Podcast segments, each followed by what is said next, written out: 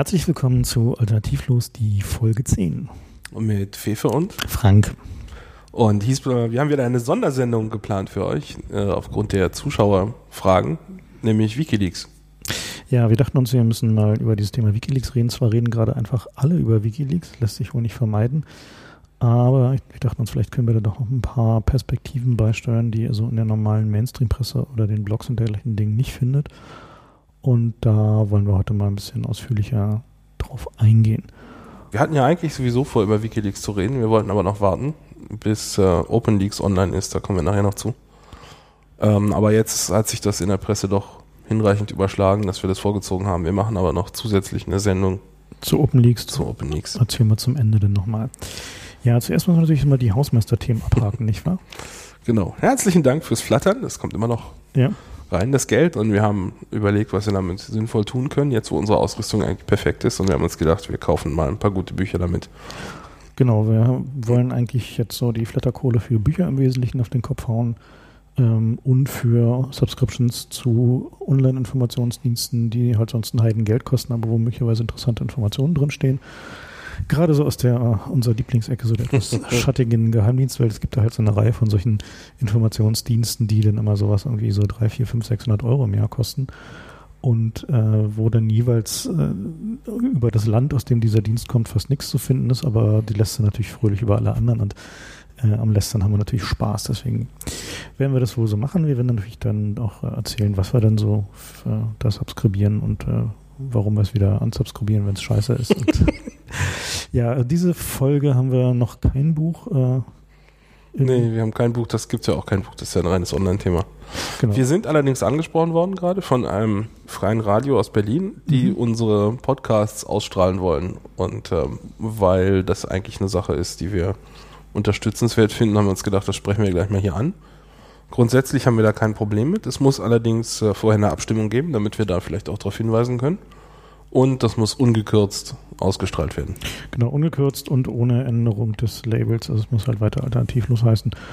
Äh, wenn ihr damit einverstanden seid und äh, ein freies Radio oder auch ein anderes Radio betreibt und das äh, machen wollt, dann äh, schickt uns einfach eine Mail, damit wir das abstimmen können.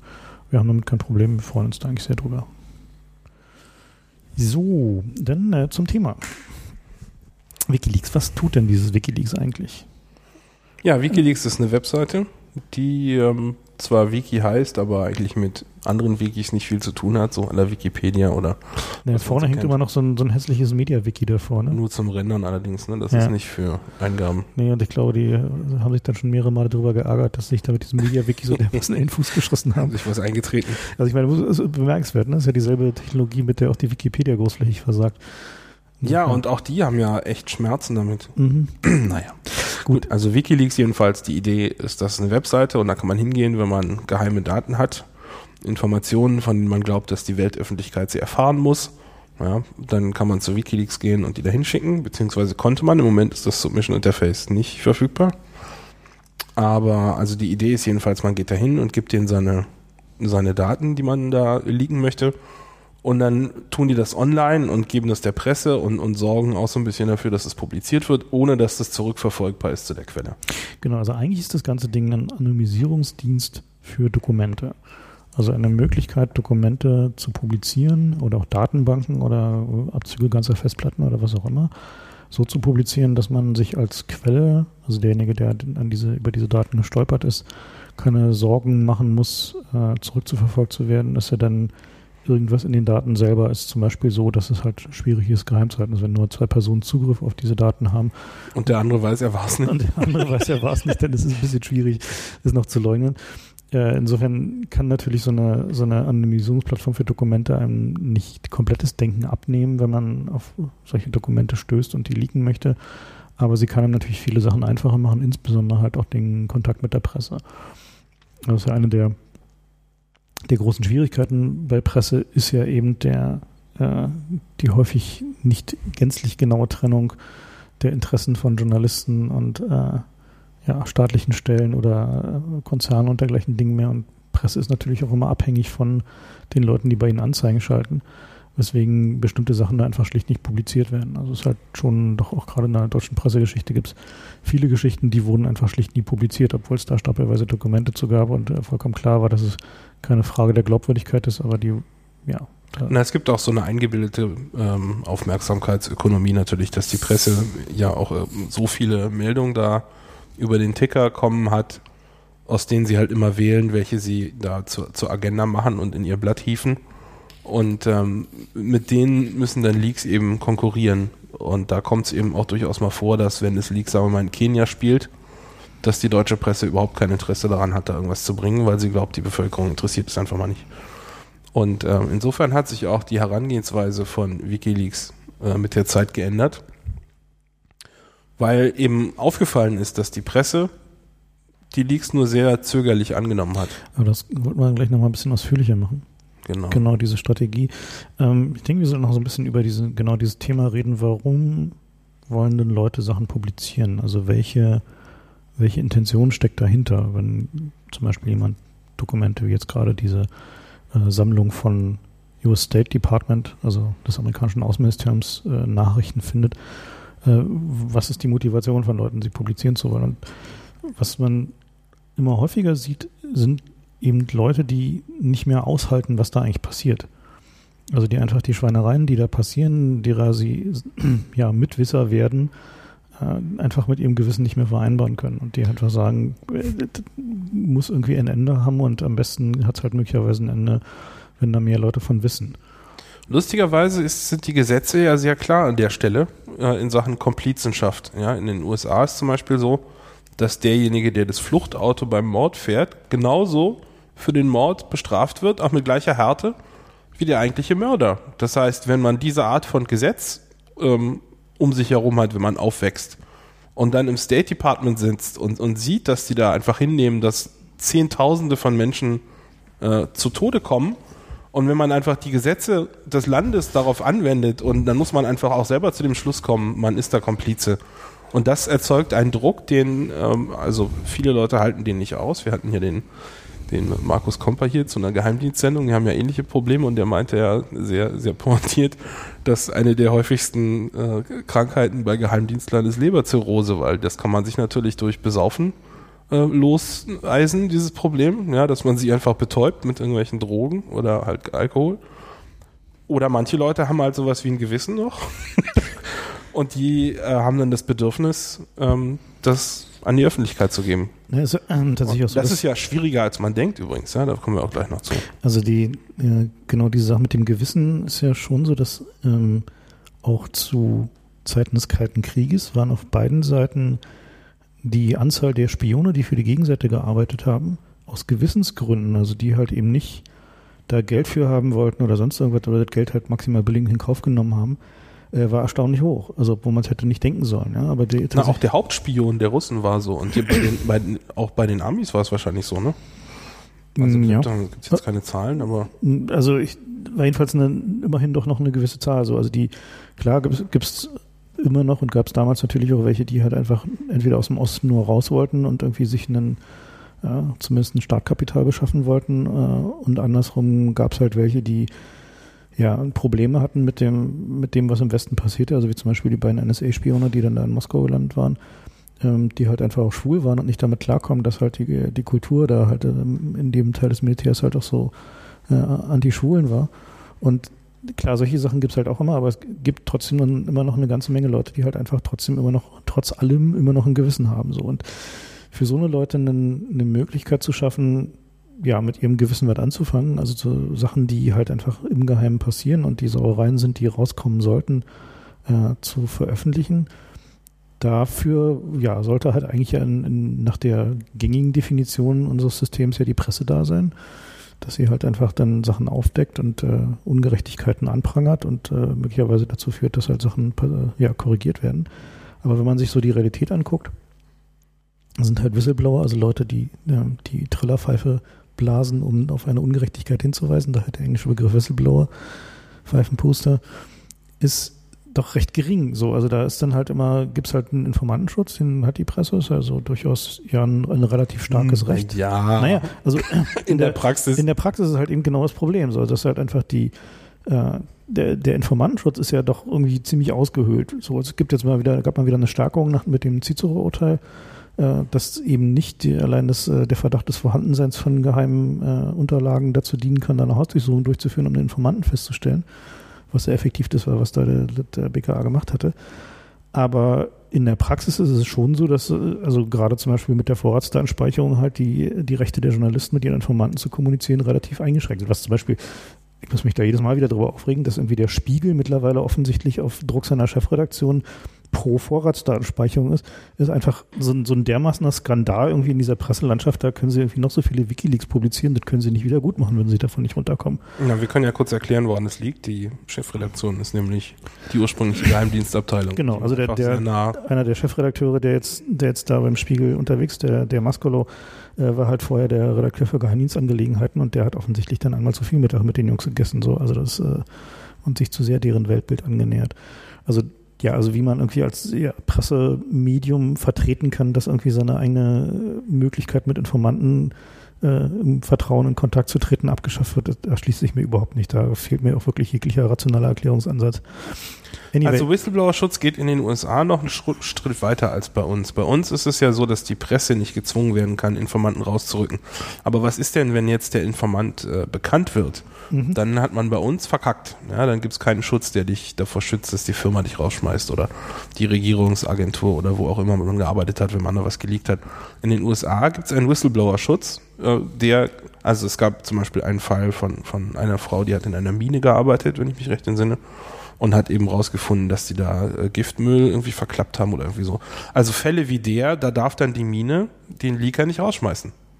Ja, natürlich gibt's da Wege und Mittel äh, darum. Also zum Beispiel. Ob man denn da noch arbeiten will, ist auch die andere Frage. Ja, na klar, aber also jedenfalls grundsätzlich heißt es so, dass du, dass dir kein Nachteil daraus erwachsen darf, dass du auf Missstände hinweist. Das ist ja an sich ein sehr hehres Ziel, was selbst wenn es in der Praxis nicht so funktioniert, ich doch trotzdem gern im Gesetz hätte. Mhm. Ja, in den USA ist es jetzt so, dass natürlich viele Leak-Fälle sich um die Regierung handeln Mhm. Und dass dann die Methode, den doch rauszuekeln, ist, dass man ihm einfach die Clearance streicht, also den, den Zugang zu Geheiminformationen herabstuft. Und dann hat er zwar auf dem Papier seinen Job noch, aber darf die ganzen Akten nicht sehen, die er braucht, mhm. um den Job zu erfüllen und sitzt dann da quasi rum und darf nichts tun. Und das ist natürlich auch scheiße. Also der, der Whistleblower-Schutz ist auch in Amerika eher auf dem Papier als tatsächlich in der Praxis, aber es gibt ihn zumindest. Und das würde ich mir hier auch wünschen. Ja, es, gibt, es gab doch so einen, so einen Ansatz dazu, ne? So ein Informantenschutzgesetz oder sowas.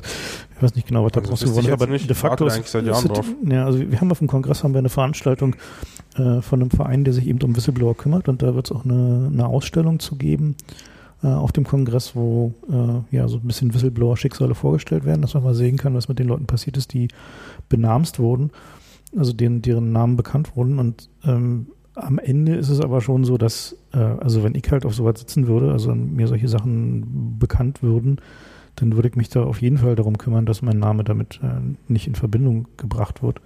Äh, einfach damit ich nicht, mein, nicht den Rest meines Lebens damit verbringe, mich mit diesem, diesem, also mit den Folgen auseinandersetzen zu müssen. So. Und äh, ist halt, also wenn man sich so die, äh, die Geschichte anguckt, dann ist es in der Regel so, dass Leute, deren Identität äh, geschützt wurde, also die halt eben nicht äh, offengelegt wurden, dass die in der Regel kein Problem hatten. Das in allerseltensten Fällen sind die gekriegt worden. Also es gab jetzt natürlich so ein paar Fälle, wie zum Beispiel gerade bei Google, wo so ein Google-Employee äh, äh, geleakt hatte, dass irgendwie Google durch die Bank alle Gehälter um 10% erhöht, damit die Leute nicht abhauen. Das ist natürlich die falsche Firma, um sowas zu tun. Die machen Data Mining.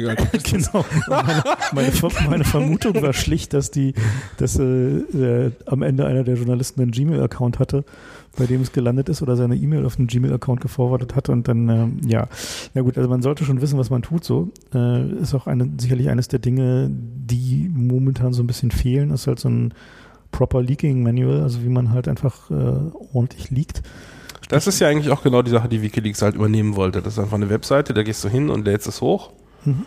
Und die haben dann alle möglichen äh, technischen Tricks angewendet, um das geheim zu halten. Die können wir jetzt hier nicht groß erklären, aber im Wesentlichen haben die halt verschiedene Server in verschiedenen Jurisdiktionen gehabt und haben den Webserver nochmal durch, durch Proxys äh, getrennt von dem User, sodass bei dem Leaking Interface, wo tatsächlich die Software sitzt, die eben die, die geleakten Dokumente entgegennimmt, da ist halt nicht mehr zu sehen, von welcher IP eigentlich das Dokument kam. Das heißt, selbst innerhalb der Site muss man also die gesamte Site übernehmen, quasi, um da selbst intern als Mitarbeiter von Wikileaks ähm, irgendwelche Sachen rauszusehen. Das heißt, selbst die können gar nicht wissen, ob dieser Bradley Manning jetzt eigentlich der Leaker ist oder nicht. In dem Fall von, von den Memos. Das wird jetzt natürlich in der Presse immer so dargestellt. Aber ähm, wichtig an der Stelle ist eben zu sagen, es ist nicht durch Wikileaks bekannt geworden. Die hätten es auch gar nicht sagen können, mhm. dass er das ist, sondern der hat sich halt blöd angestellt und hat es selber erzählt und da hilft natürlich die beste Technik nichts. Ja. ja, also das ist halt auch der, denke ich mal, der zweitwichtigste Hinweis äh, für Leaker, die halt äh, im Verborgenen bleiben wollen aus Selbstschutz. Klappe halten. Genau, ganz wichtig, Klappe halten. Mit niemandem drüber reden, so mit niemandem, der irgendwie, also vielleicht kann man es ja noch der Freundin oder dem Freund erzählen, aber viel mehr dann halt eben auch nicht. Wir können vielleicht einen Filmtipp an der Stelle geben. Wag the Dog. Richtig, ja, Wag the Dog sollten wir tatsächlich mal wieder erwähnen. Äh, einer der wirklich wichtigen Filme, sowohl zum Thema politische Propaganda als auch zum Thema Leaks und dergleichen Dinge mehr. Und zum Thema Klappe halten. Und zum Thema Klappe halten, richtig, genau.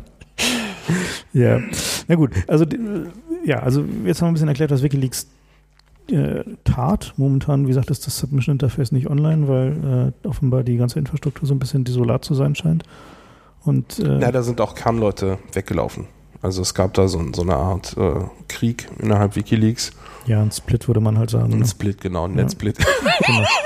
Ja, und die sagten, der zweite Teil, der wird sich jetzt offensichtlich unter dem Namen OpenLeaks konstituieren und da werden wir nochmal eine extra Sendung zu machen und dann nochmal, da gehen wir noch mal ein bisschen mehr auf die Details ein, also was so die Herausforderungen daran sind, so eine Leaking-Plattform technisch ordentlich zu gestalten und zu betreiben und sicherzustellen, dass die Identität des Leakers halt nicht bekannt werden kann.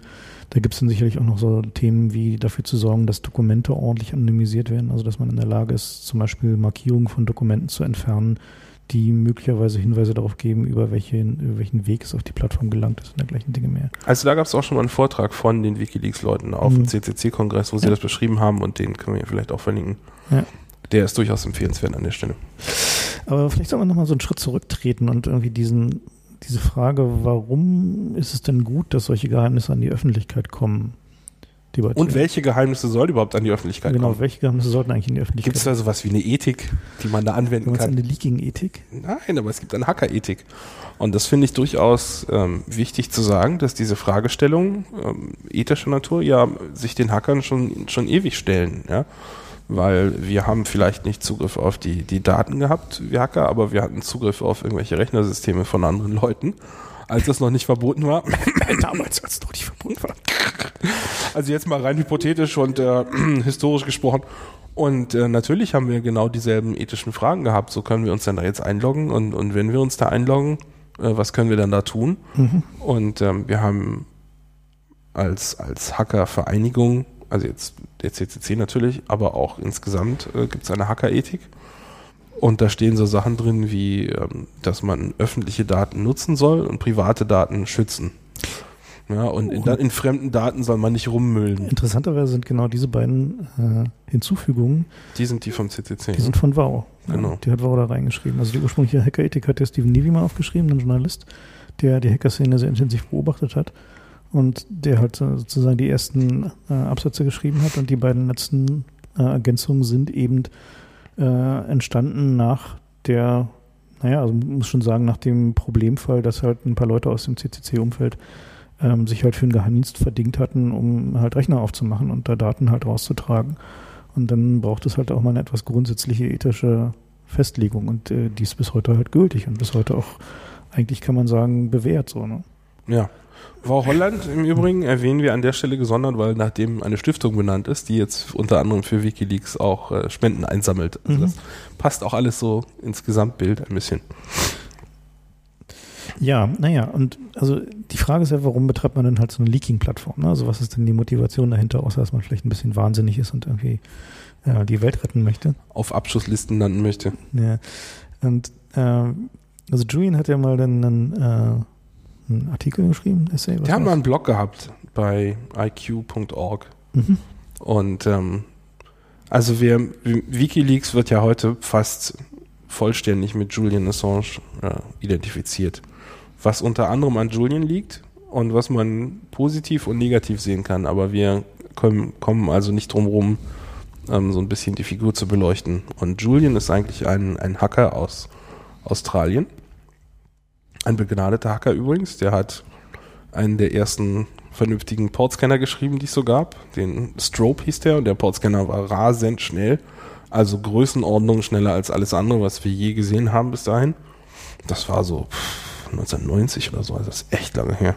Und ähm, Julian hat auch äh, ein verschlüsselndes Filesystem-Konzept entwickelt namens Rubberhose. Ich glaube, da gab es auch mal Quellcode, den habe ich aber nie gesehen. Und äh, da war die Idee, also Rubberhose ist ein, ein Gummiknüppel, und da war quasi die Idee, ähm, wenn du deine Daten verschlüsselst und du kommst jetzt in ein repressives Regime, in ein Land, wie sagen wir China, würde man heute sagen, ja, und die stehen mit einem Gummiknüppel hinter dir und sagen, hier, gib mal das Passwort her. Dann hat Julian als erster die Idee geäußert, dass man ein Fallsystem haben will, wo es ein Zweitpasswort gibt, was man denen dann geben kann und was auch Daten entschlüsselt, aber wo es keine Möglichkeit gibt nachzuweisen, dass es nicht das Primärpasswort war. Ja, also die Idee, dass man Deniability braucht, würde man sagen, also dass mhm. man leugnen kann, da Daten zu haben, die ist von Julian. Und das ist bahnbrechend. Das ist heute ein Standardfeature in, in verschlüsselnden Filesystemen. TrueCrypt hat sowas zum Beispiel auch. Ja, also den besseren verschlüsselten Filesystemen. Ja, es gibt mhm. natürlich immer Ramsch, aber also diese Idee geht mhm. unter anderem auf Julian zurück. Also ich würde sagen, der Mann ist ein brillanter Hacker und schon am Anfang seiner Karriere konnte man deutlich sehen, dass er sich auch tiefschürfende Gedanken gemacht hat zu humanitären Fragestellungen und wie man die Welt verbessern kann. Ja, der ist also kein reiner Egomane, der jetzt hier quasi sein Geschäftsmodell abzieht, um sein, seine Persönlichkeit in die News zu bringen, obwohl das vielleicht auch ein Aspekt ist. Aber es ist also durchaus ein, ein brillanter Hacker und ein sehr intelligenter Mann. Also wenn man sich mit dem unterhält, da kann man tatsächlich Stunden damit füllen, äh, anregende Gespräche zu führen. Also es ist einer der wenigen Menschen, bei denen irgendwie ein, ein, äh, man zu dem Schluss kommen kann, dass ein doch recht großes Ego durchaus äh, äh einen Grund hat. Also, da ist tatsächlich auch was dahinter. Ja, ja gut, ich denke mal auf die, die Details seiner momentanen Kalamitäten gehen wir einfach nicht ein. Die werden irgendwie in den nächsten Wochen in so dermaßen einer Detailtiefe durch die Presse gewälzt werden, dass uns jetzt schon schlecht wird und da ähm, kann ja mal erzählen, wann ich ihn zuerst kennengelernt habe. Ja. Das war so, ich glaube 94 oder so. Ähm, und zwar kam er aus Russland angereist und zwar hat er einfach eine Weltreise gemacht. Allein das Faktum, finde ich schon, sagt so viel über eine Person aus. Der hat sich einfach hingestellt und hat gesagt, er gibt jetzt alles auf, was er zu Hause in Australien hat und packt das in einen Rucksack und macht eine Weltreise. Und auf dem Weg der Weltreise kam er eben auch durch Berlin und kam aus Russland an und wir haben ihn vom Flughafen abgeholt. Und er kam da in Shorts an. Und es war Winter. Also es war hier schon scheiße kalt. Und er kam aus Russland und meinte, wieso ist doch warm hier? Also das war schon sehr, das war schon sehr bizarr. Also, ähm, aber immerhin, man, man sieht, ähm, dass er also den Anspruch hat, auch die Dinge selbst gesehen zu haben, bevor er über sie spricht. Das fand ich also sehr sympathisch damals. Und er hat damals auch so ein paar Philosophien äh, schon erzählt und die sind auch später in seinem Blog geblieben. Um, und die, das Blog gibt es leider nicht mehr inzwischen, aber man kann noch die Fragmente davon auf archive.org sehen. Und das ist durchaus empfehlenswert. Also ein bisschen davon ist so sehr, wie würde man sagen, naja, verquast formuliert, aber die Grundidee ist eben, dass die, die Staaten und Regierungen, die uns regieren, die arbeiten ja eigentlich für uns, aber in der Praxis ähm, basieren sie auf einem Hügel von Geheimnissen, ein großer Berg von Geheimnissen und äh, die müssen geheim gehalten werden von dem eigenen Volk, für das man ja eigentlich arbeitet. Und daraus ergibt sich automatisch, dass die Regierung so eine Art Verschwörung wird, denn die müssen jetzt zusammenarbeiten gegen das Volk, um die Geheimnisse geheim zu gehalten. Und das ist eigentlich kein guter Zustand, hat er gesagt. Und wenn man das angreifen will, dann kann man jetzt entweder versuchen, einzelne äh, Fragmente, einzelne Leute im System anzugreifen, aber die werden dann halt ersetzt. Das führt nicht weiter. Oder man kann die Erhaltungskosten des Systems steigern, indem man an kritischer Stelle Sachen liegt. Ja, also die Idee kam relativ früh auf. Wenn man jetzt aus einem System wie den US-diplomatischen Botschaften äh, die Depeschen liegt, dann werden die ihr Sicherheitssystem hochschrauben und sich gegenseitig nicht mehr trauen. Und das ist in einer Verschwörung natürlich tödlich, wenn sich die Leute nicht mehr trauen. Ja? Und äh, dadurch werden die Kosten gesteigert und man sieht auch bei den Amis sehr gut, es funktioniert. Die haben erstmal dieses Zippernet zugemacht und natürlich steigen dadurch die, die Kosten, wie die intern kommunizieren und da wird es dann auch keine, nicht mehr so viele Leute werden Zugang haben und das ist eine, eine hervorragende Methode, um da Sand ins Getriebe zu streuen. Also die, die vorausgesagten Effekte treten deutlich ein, das kann man auch gut sehen gerade.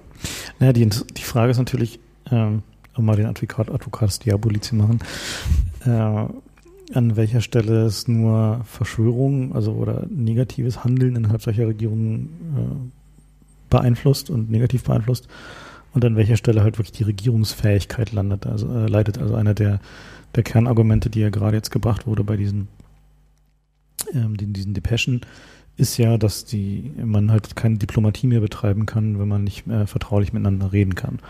Und äh, das ist, glaube ich, eine Sache, die äh, die nochmal eine etwas ausführlicheren Betrachtung lohnt, äh, um mal nachzuvollziehen, warum sind wir eigentlich zu diesem Punkt gekommen. Das habe ich übrigens jahrelang geglaubt, dieses Argument. Mhm. Habe ich jahrelang geglaubt, bis ungefähr letztes Jahr, als den Belgiern ihre Regierung weggebrochen ist. Denen ist nämlich einfach mal komplett die Regierung weggebrochen und die haben es nicht geschafft, eine neue zu bilden. Und es hat ein Jahr gedauert, bis die eine neue Übergangsregierung haben und auch die ist überhaupt nicht irgendwie legitim, sondern irgendwie der König musste da, der König musste einschreiten, um da äh, eine Regierungsbildung herbei zu, zu erzwingen.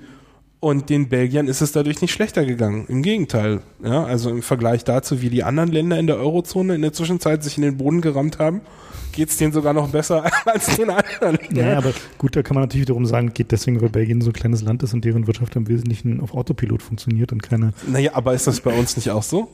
Also ich kann sagen, die drei Sachen, wo ich mal beobachtet habe, was passiert, wenn eine Regierung eingreift, die sind größtenteils nach hinten losgegangen, oder? Naja, klar, man kann sich natürlich den Standpunkt stellen, dass eigentlich möchte man da nur Leute haben, die dafür sorgen, dass irgendwie die Steuern eingetrieben werden und niemand einen größeren Scheiß baut, ja. Hm.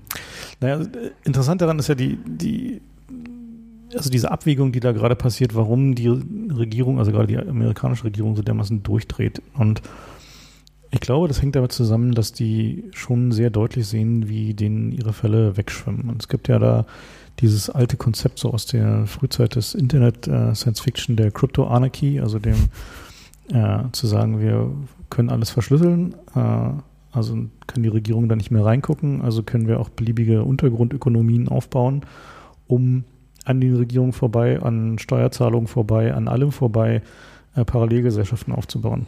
Super. Und, ähm, und dann wundern sie sich, dass keiner neue Straßen baut.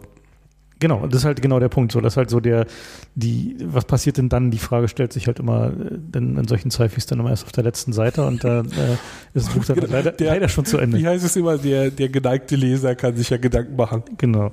Und die, diese Diskussion kam auch hoch jetzt mit äh, im, im Kontext mit diesem französischen Pamphlet Der kommende Aufstand. Hast du das gelesen? Nee, aber ich habe die Berichterstattung darüber gelesen, fand ich sehr gut. Genau, und die, also die Diskussion war, war durchaus erhellend und der, eine der wichtigsten Anmerkungen fand ich eben, naja, also ja, also die Analyse mag ja ganz treffend sein. Also das, die Idee sagt halt, die Institutionen die werden destabilisiert und delegitimiert, weil sie niemand mehr ihnen glaubt. Also es gibt halt kein, kein Vertrauen mehr in irgendwas, was die Regierung tut. Zu Recht. Das haben wir doch jetzt schon, oder? Ja, also die, die Analyse stimmt ja. Ne? Also ja. Es ist halt ja nicht so, dass es nicht stimmt. Also die Regierungen delegitimieren ja. sich permanent selbst so. Äh, selbst wenn jetzt plötzlich mal ein ehrlicher Politiker des Weges käme, also wenn halt irgendwas passieren würde, dass. Genau, dem glaubt auch keiner mehr. Dem glaubt keiner mehr. Und selbst jemand, der, der Antrag. Und woran würden wir ihn erkennen? Ja, gibt nicht mehr. Ja. Also selbst, selbst jemand wie Obama, der halt angetreten ist mit irgendwie, wo alle dachten so, naja, geben wir dem. Oh, endlich mal einer, der vielleicht eine dem, Chance verdient hat. Geben wir dem Mann mal eine Chance, so, weil vielleicht meint er ja ehrlich so, wie er sagt, und vielleicht ist ja da auch was dahinter.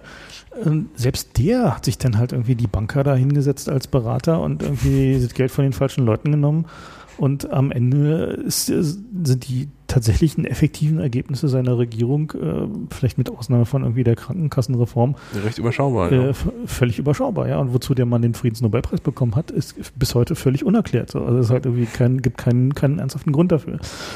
Und dieses Szenario, was, was tatsächlich in, in sagen wir so, etwas strategischeren Regierungskreisen ernsthaft diskutiert wird, ist eben so ein, naja, so ein Zerfallen der staatlichen Autorität. Und wie sowas dann aussehen kann, sehen wir halt zum Beispiel in Mexiko, was da gerade passiert mit den, äh, mit den Drogenbanden, die halt einfach mehr Autorität und mehr Ordnungsmacht haben als der Staat.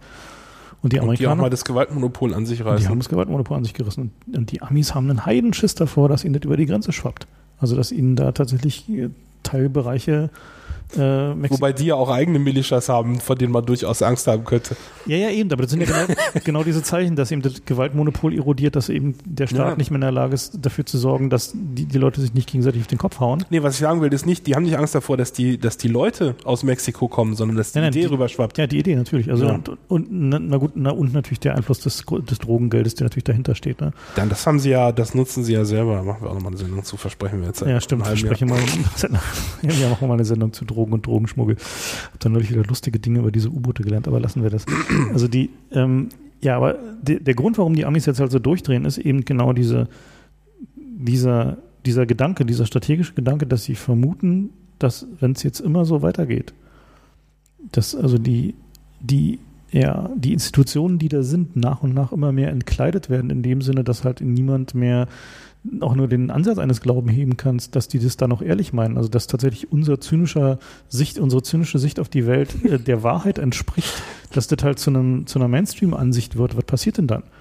Also wenn man dem Staat eben es nicht mehr gab, glauben kann. Ne? Es gab letztes Jahr die Meldung, die ich ausgesprochen beeindruckend fand, im Kontext von der Bankenkrise. Da hieß es dann, jemand hat mal geguckt und hat gesehen, dass die Bankenbosse, die reichen Bänke, sich alle Zweitwohnungen in ärmlicheren Vierteln gekauft haben. Weil sie direkt befürchtet haben, dass jetzt der Lynchmob loszieht und sie umbringen will. Und dass sie dann aus Sicherheitsgründen irgendwo in ärmlichere Viertel ziehen, damit sie überleben können. Also das ist, die sehen die Bedrohung noch deutlich stärker, als wir sie sehen. Mhm. Ja, die haben sich wirklich Sorgen gemacht und machen sich wahrscheinlich immer noch wirklich Sorgen. Mhm. Und so erklären sich auch diese, diese, es gibt ja da Geschichten von irgendwelchen äh, Quarantänelagern, die irgendwo in der Wüste aufgebaut werden, wo irgendwie von der FIMA, der Katastrophenbehörde und so. Also man hört ja da alle Sachen, alle möglichen Dinge, die eigentlich überhaupt keinen Sinn ergeben, außer man beobachtet sie eben in diesem Kontext. Dass mhm. man, auch unsere Sicherheitsgesetze passen ja perfekt in diesem ja. Kontext.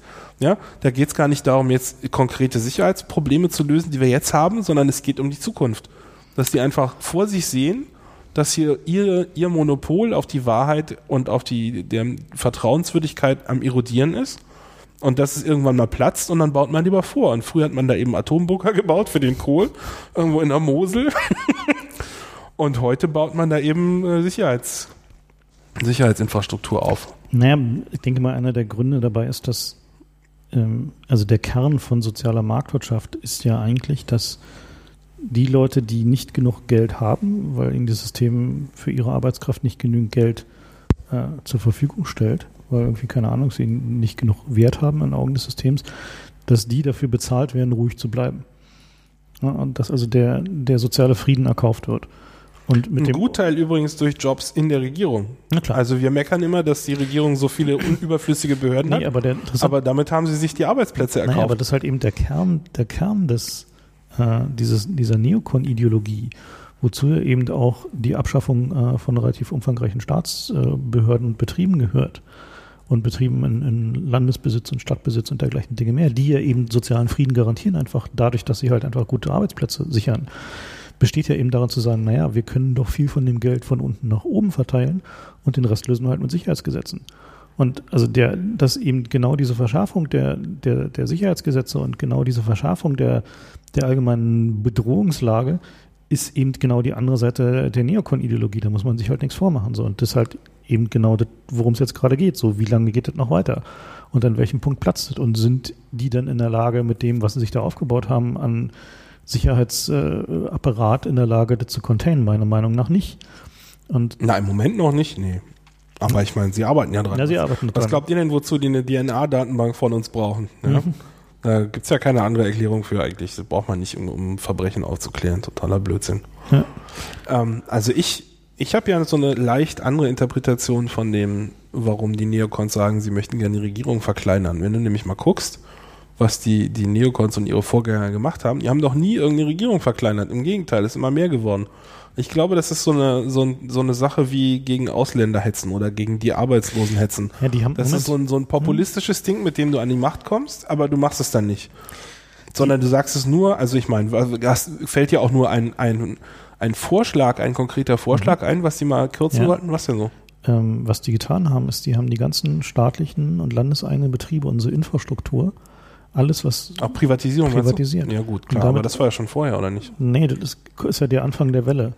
Also hm. diese Privatisierungswelle, also eben genau dafür zu sorgen, dass einstmals funktionsfähige äh, das jetzt kaputt ist, Systeme ja. kaputt sind und nur noch aus Scheißjobs bestehen. Also ich meine, guck dir das an, was da gerade passiert, ja. Also ich meine, dass Berlin jetzt endlich äh, sein Wasser zurückkauft, ist, finde ich ja ein ausgesprochen gutes Zeichen, ja. Aber schon in jedes einzelne, also ich meine, es gibt keine einzige, kein einziges Beispiel, was mir irgendwie einfällt, wo so eine Privatisierung irgendwie durchweg positive Folgen gehabt hat. So. Na, die Telekom wird immer gesagt, ne?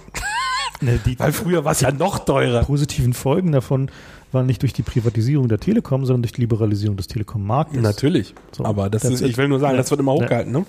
Also mir fällt auch keins ein. Ja. Lustigerweise ist ja ähm, die Privatisierung in England vor allem den Amerikanern zugute gekommen. Na klar. Das fand ich sehr witzig.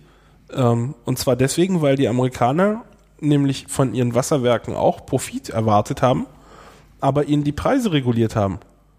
Das heißt, die konnten den Profit nicht machen, indem sie also und natürlich Qualität vorgeschrieben haben. Das heißt, die konnten weder äh, konnten weder günstiger produzieren, weil sie dann die Qualität nicht eingehalten haben, noch die Preise erhöhen, weil das auch reguliert war. Und dann bleibt ihnen nur noch Investment woanders. Mhm. Und die haben sich sofort auf ausländische privatisierte Wasserwerke gestürzt und haben da eben die Qualität runtergedreht und mhm. den Preis hoch. Ja, lustigerweise, dass die Wasserwerke von London, das hatten wir vor ein paar Jahren mal in der Nordshow, gehören mhm. ja den Deutschen. Ne? Ja. Also es ist nicht so, als wenn wir jetzt immer hier ins Ausland zeigen. Dem, Im Wassermarkt sind ganz groß dabei die Franzosen und die Deutschen. Ja. Und die versuchen im Übrigen auch gerade in Nordafrika Fuß zu fassen. Ähm, war gestern. Ja, überall, wo Wasser knapp wird. Na klar, aber also nein, nicht nur, nicht nur wo knapp wird, sondern sie wollten aktiv die Verknappung herbeiführen. Und da ist gestern so ein, so ein, so ein Dings gelesen auf uh, German Foreign Policy da hieß es dann so ein Strategiepapier, was heißt, na, wir müssen mal dafür sorgen, dass der Staat aufhört, das Wasser zu subventionieren. Das ist viel zu billig. Die Leute sollen zahlen für ihr Wasser. Mhm.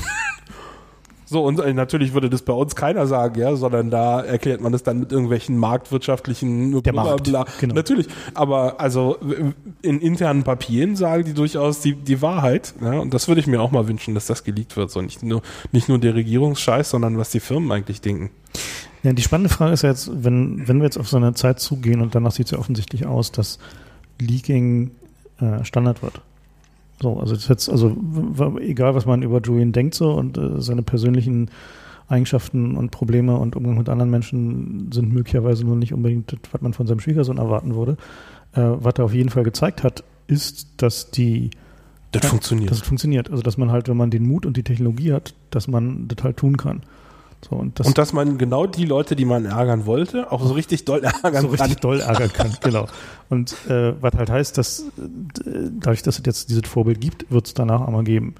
Also egal, was da jetzt, was jetzt mit ihm passiert so und egal, wie sich dieser merkwürdige Personenkult um ihn da jetzt irgendwie noch äh, weiterentwickelt, klar ist halt, da wird es halt auch noch andere geben, die es halt versuchen und auch äh, Projekte geben, die halt eben kein Gesicht in die Presse halten müssen, um zu funktionieren und dergleichen Dinge mehr. Und Ein wichtiges die Element. Ist, ja. Die Frage ist jetzt eben, wie gehen die Regierungen denn damit um?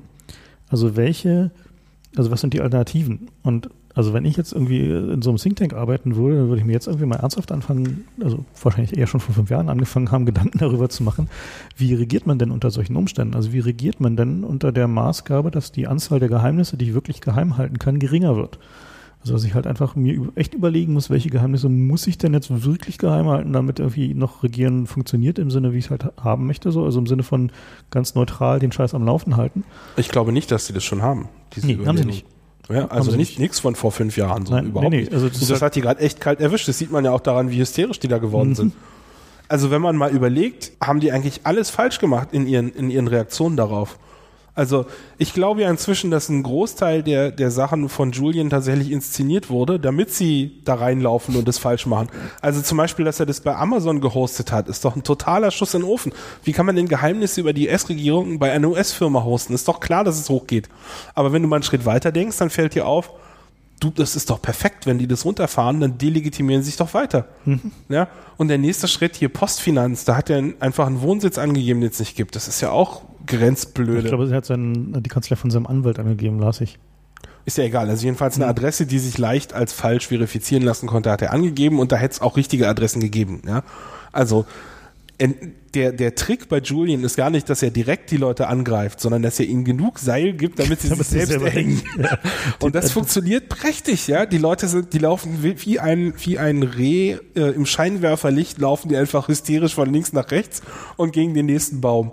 Und das muss man wirklich sagen, äh, Hut ab, Julian ist ein guter Schachspieler. Ja, ja das kann man nicht anders sagen. Naja, die, die spannende Frage ist ja, warum ist denn die Presse so mit, also die ist ja sehr gespalten in Deutschland. Da gibt es halt irgendwie einmal den Spiegel, der sozusagen ja mit am, äh, am Trog sitzt, also der halt irgendwie seinen, seinen Deal, der gemacht hat, äh, um halt Zugriff auf die Daten zu bekommen. Und dann gibt es noch so fünf andere Zeitungen weltweit, die es getan haben. Und bei den anderen, also der, was war der, dein Lieblingsfreund Leindecker von der Süddeutschen? Also den hielt ich ja mal für, für einen für investigativen Journalisten. Auch jetzt halte ich ihn nicht mal mehr für nicht investigativen Journalisten. Der hat ja so ins Klo gegriffen neulich. Da gab es diese, gab es beim Deutschlandradio so ein, so, ein, so ein Interview und der hat auch in seiner Zeitung Sachen veröffentlicht. Da ich so, um Gottes Willen, ja. Wie war da der Tenor?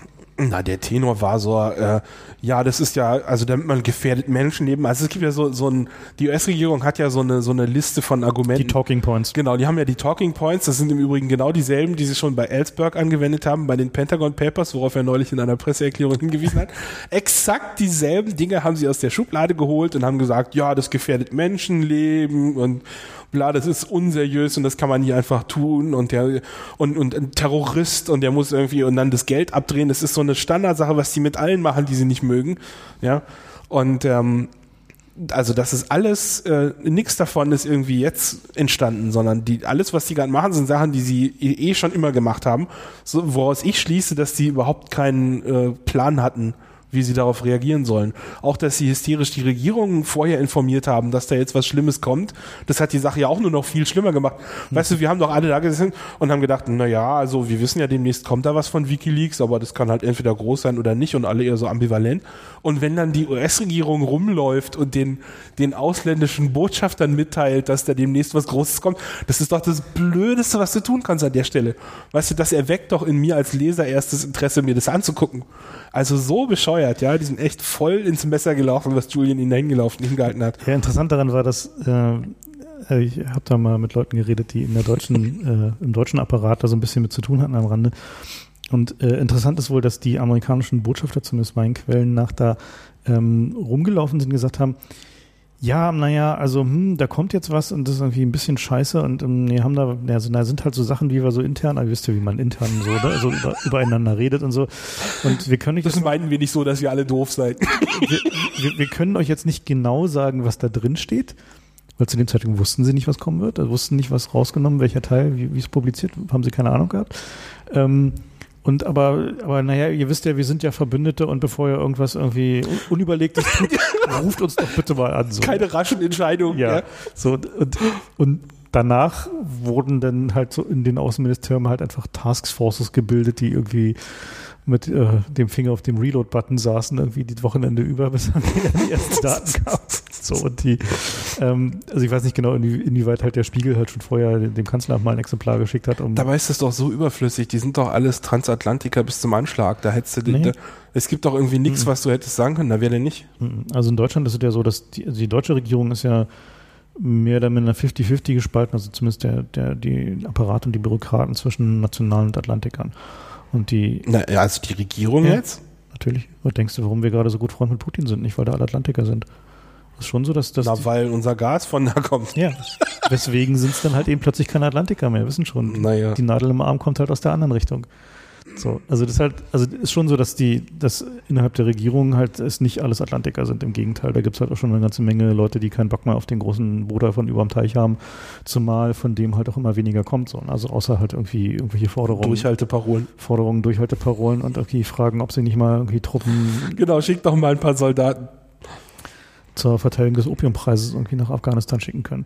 Und das gibt ja auch einen Zusammenhang, der irgendwie, also hm? Ich freue mich schon auf diese Drogensendung. ja, die, Meine die wird lustig. Güte. Ja, also die, äh, insofern äh, ist es schon so, dass es auch in, in, in unserer Regierung gibt es eine Menge Leute, die sitzen da gerade grinsend und drücken Reload.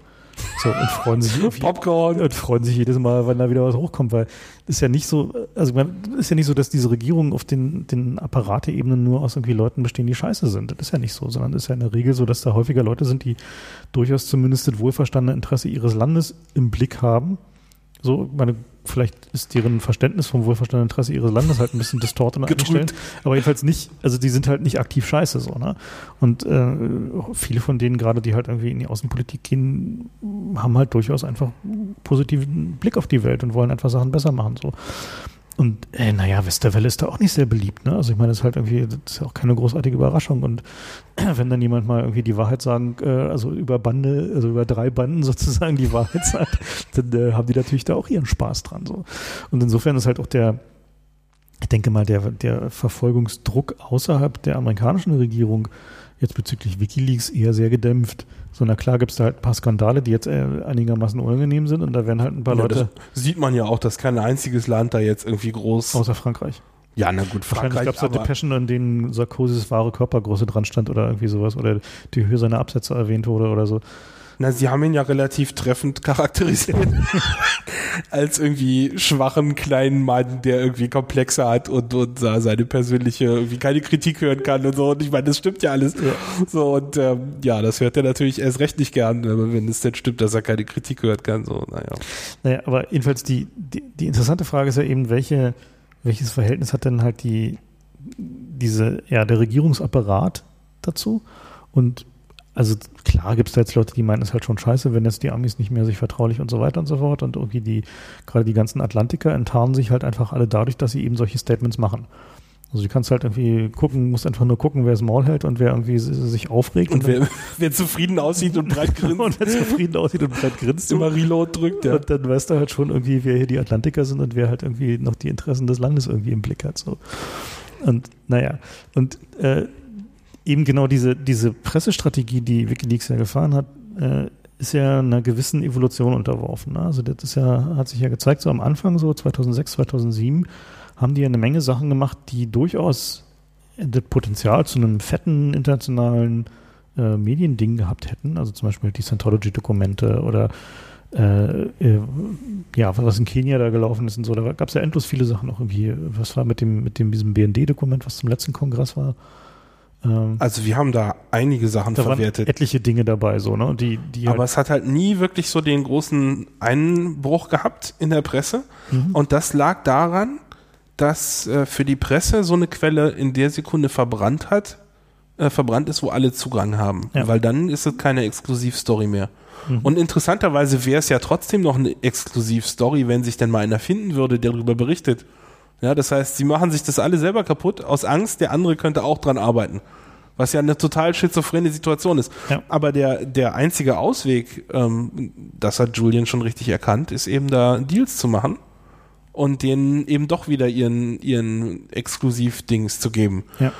Und das ist natürlich eine, eine philosophische Frage jetzt, ob das mit den Idealen von Wikileaks vereinbar ist oder nicht, dass man eben nicht alles sofort allen liegt, sondern da wieder so eine Art kommerzielle äh, irgendwie äh, künstliche Verknappung herbeiführt, was ja eigentlich das Gegenteil dessen ist, was Wikileaks haben wollte. Ne? Naja, die, die Frage ist eben, ob der, also die Aufmerksamkeitsschwelle, die durch kommer kommerzielle, konventionelle Medien erreicht werden kann, die ist ja offensichtlich immer noch so viel größer, dass es sich eben offensichtlich lohnt, wenn man ja diese Aufmerksamkeit haben will, eben diese auf, sich auf deren Bedingungen einzulassen und äh, deren eigentlicher nicht mehr so richtig gut funktionierendes System halt noch ein Stück weiter zu verlängern auf die Art und Weise. Und der, also Julian hat ja immer gesagt, dass der äh, also die, das Ziel von Wikileaks ist, der, der Quelle zu garantieren, dass sie den größtmöglichen Impact erzielt mit dem, was sie da liegt. Und das macht er. Naja, zumindest für die drei Sachen, die jetzt publiziert wurden. So, ja, aber was liegen bleibt, sind halt die ganzen anderen Sachen. So und das halt, also er kann halt das, das Versprechen eben deswegen nicht. Ja, das kann man kann man ihm schlecht vorwerfen. Nee, ist halt nur so, so ein Ding, das ist halt einfach so ein, so ein. Irgendwann ist die Presse auch saturiert, ne? Naja, das sehen wir ja gerade schon so, ne? Also das ist halt so, dass die, also die, die Menge an, an Cables, die da kommt, so, das ist ja nun so ein Trickle-Release, so irgendwie jeden Tag irgendwie 50 oder 100 Stück. Eigentlich sehr wenig, aber trotzdem schon zu viel, als dass irgendjemand sich tatsächlich durchliest. Ja, also naja, gut, also hängt davon ab. Also die, Die Na, Zeitung, außer so Junkies wie uns. Die, die Zeitungen, die jetzt da am, äh, ja, am, am, am Mitmachen sind, die haben ja jeweils schon ihre eigenen Rubriken. Also, ne, also Guardian zum Beispiel oder Spiegel und so, die haben ihre eigenen Rubriken, wo sie jeweils dann die, die jeweiligen Skandale recherchieren und so. Und Sehr schön übrigens die Methode des Guardian, die haben jetzt gerade veröffentlicht, dass man ihnen doch Mails schicken soll, wonach sie grampen sollen. So, wenn jemand Ideen hat.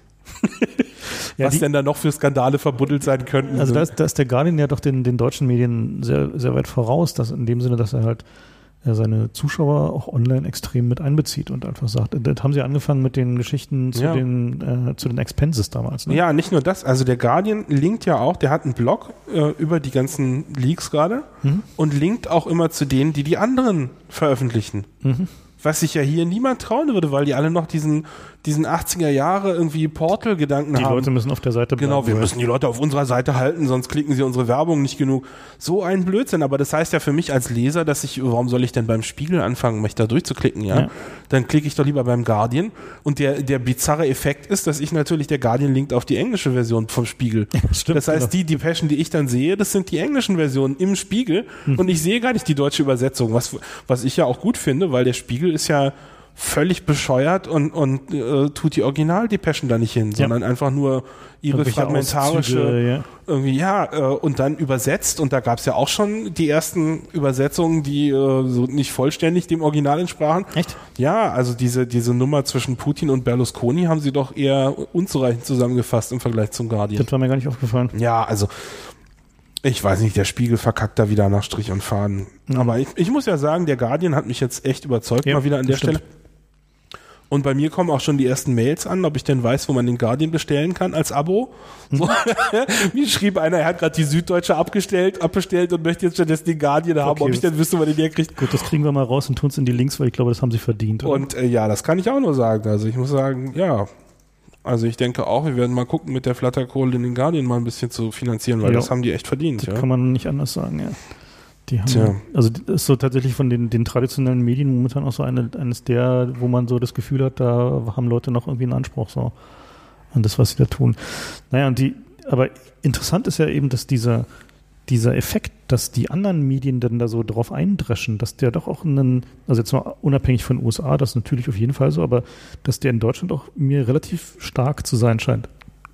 Ja, das ist so ein, so ein wirklich niedere Motive Futterneid einfach, mhm. ne? Also die, gerade die Magazine, von denen man glaubt, sie hätten den Anspruch, das auch selber geleakt haben zu können, mhm. gerade die sind wirklich am lautesten auch in der Kritik.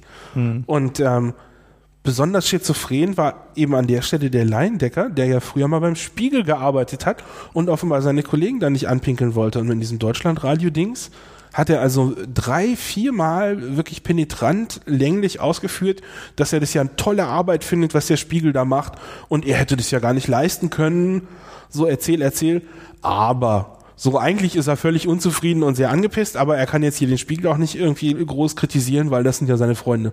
So, und das sag ich so, mein Gott, einfach mal die Klappe halten. So, was soll denn das? genau. Ich so, oh Mann. Und ähm, also gerade so kleinere Medien, Blogs natürlich sowieso, ja. Also Blogs haben ja in den meisten Fällen gar nicht den Anspruch, da jetzt irgendwie selbst die großen Enthüllungsjournalisten zu sein. Sogar auch, ich ja nicht mit meinem Blog.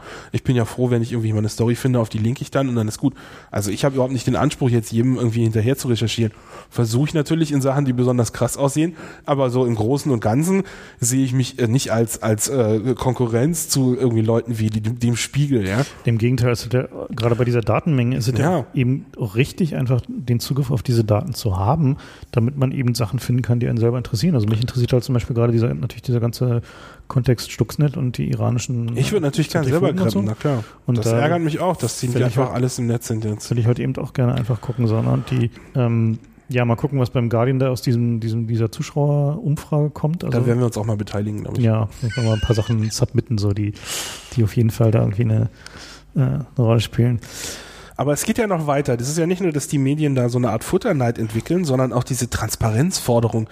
Das hat mir ja schon angefangen, auf die Nerven zu gehen, als die Medien anfingen, Wikileaks vorzuwerfen. Wikileaks sei ja nicht transparent. Ja? welche Rolle spielt das denn bitte? Das ist eine Quelle für eure, für eure Nachrichten. Da könnt ihr ansetzen, recherchieren und da könnt ihr großartige Stories mitmachen und Geld verdienen. Wen interessiert denn, ob Wikileaks transparent ist? Was wollt ihr denn da hören? Ja, die Gehälter, die die Julian kriegt oder was? Was wir, ich meine, welche Rolle spielt denn das? Ob der jetzt irgendwie 1000 oder 3000 Euro oder was auch immer kriegt oder gar nichts? Äh, ich meine, ändert es irgendwas an dem Informationsgehalt der Depeschen, die er da veröffentlicht? Also totaler Bullshit. Aus meiner Sicht würde es mich beruhigen zu wissen, dass er irgendwie genügend Geld bekommt. Äh, aus dem einfachen Grund, weil. Ja, damit er nicht angreifbar ist, klar, damit er sich. Ähm, ja, na, und vor allen Dingen.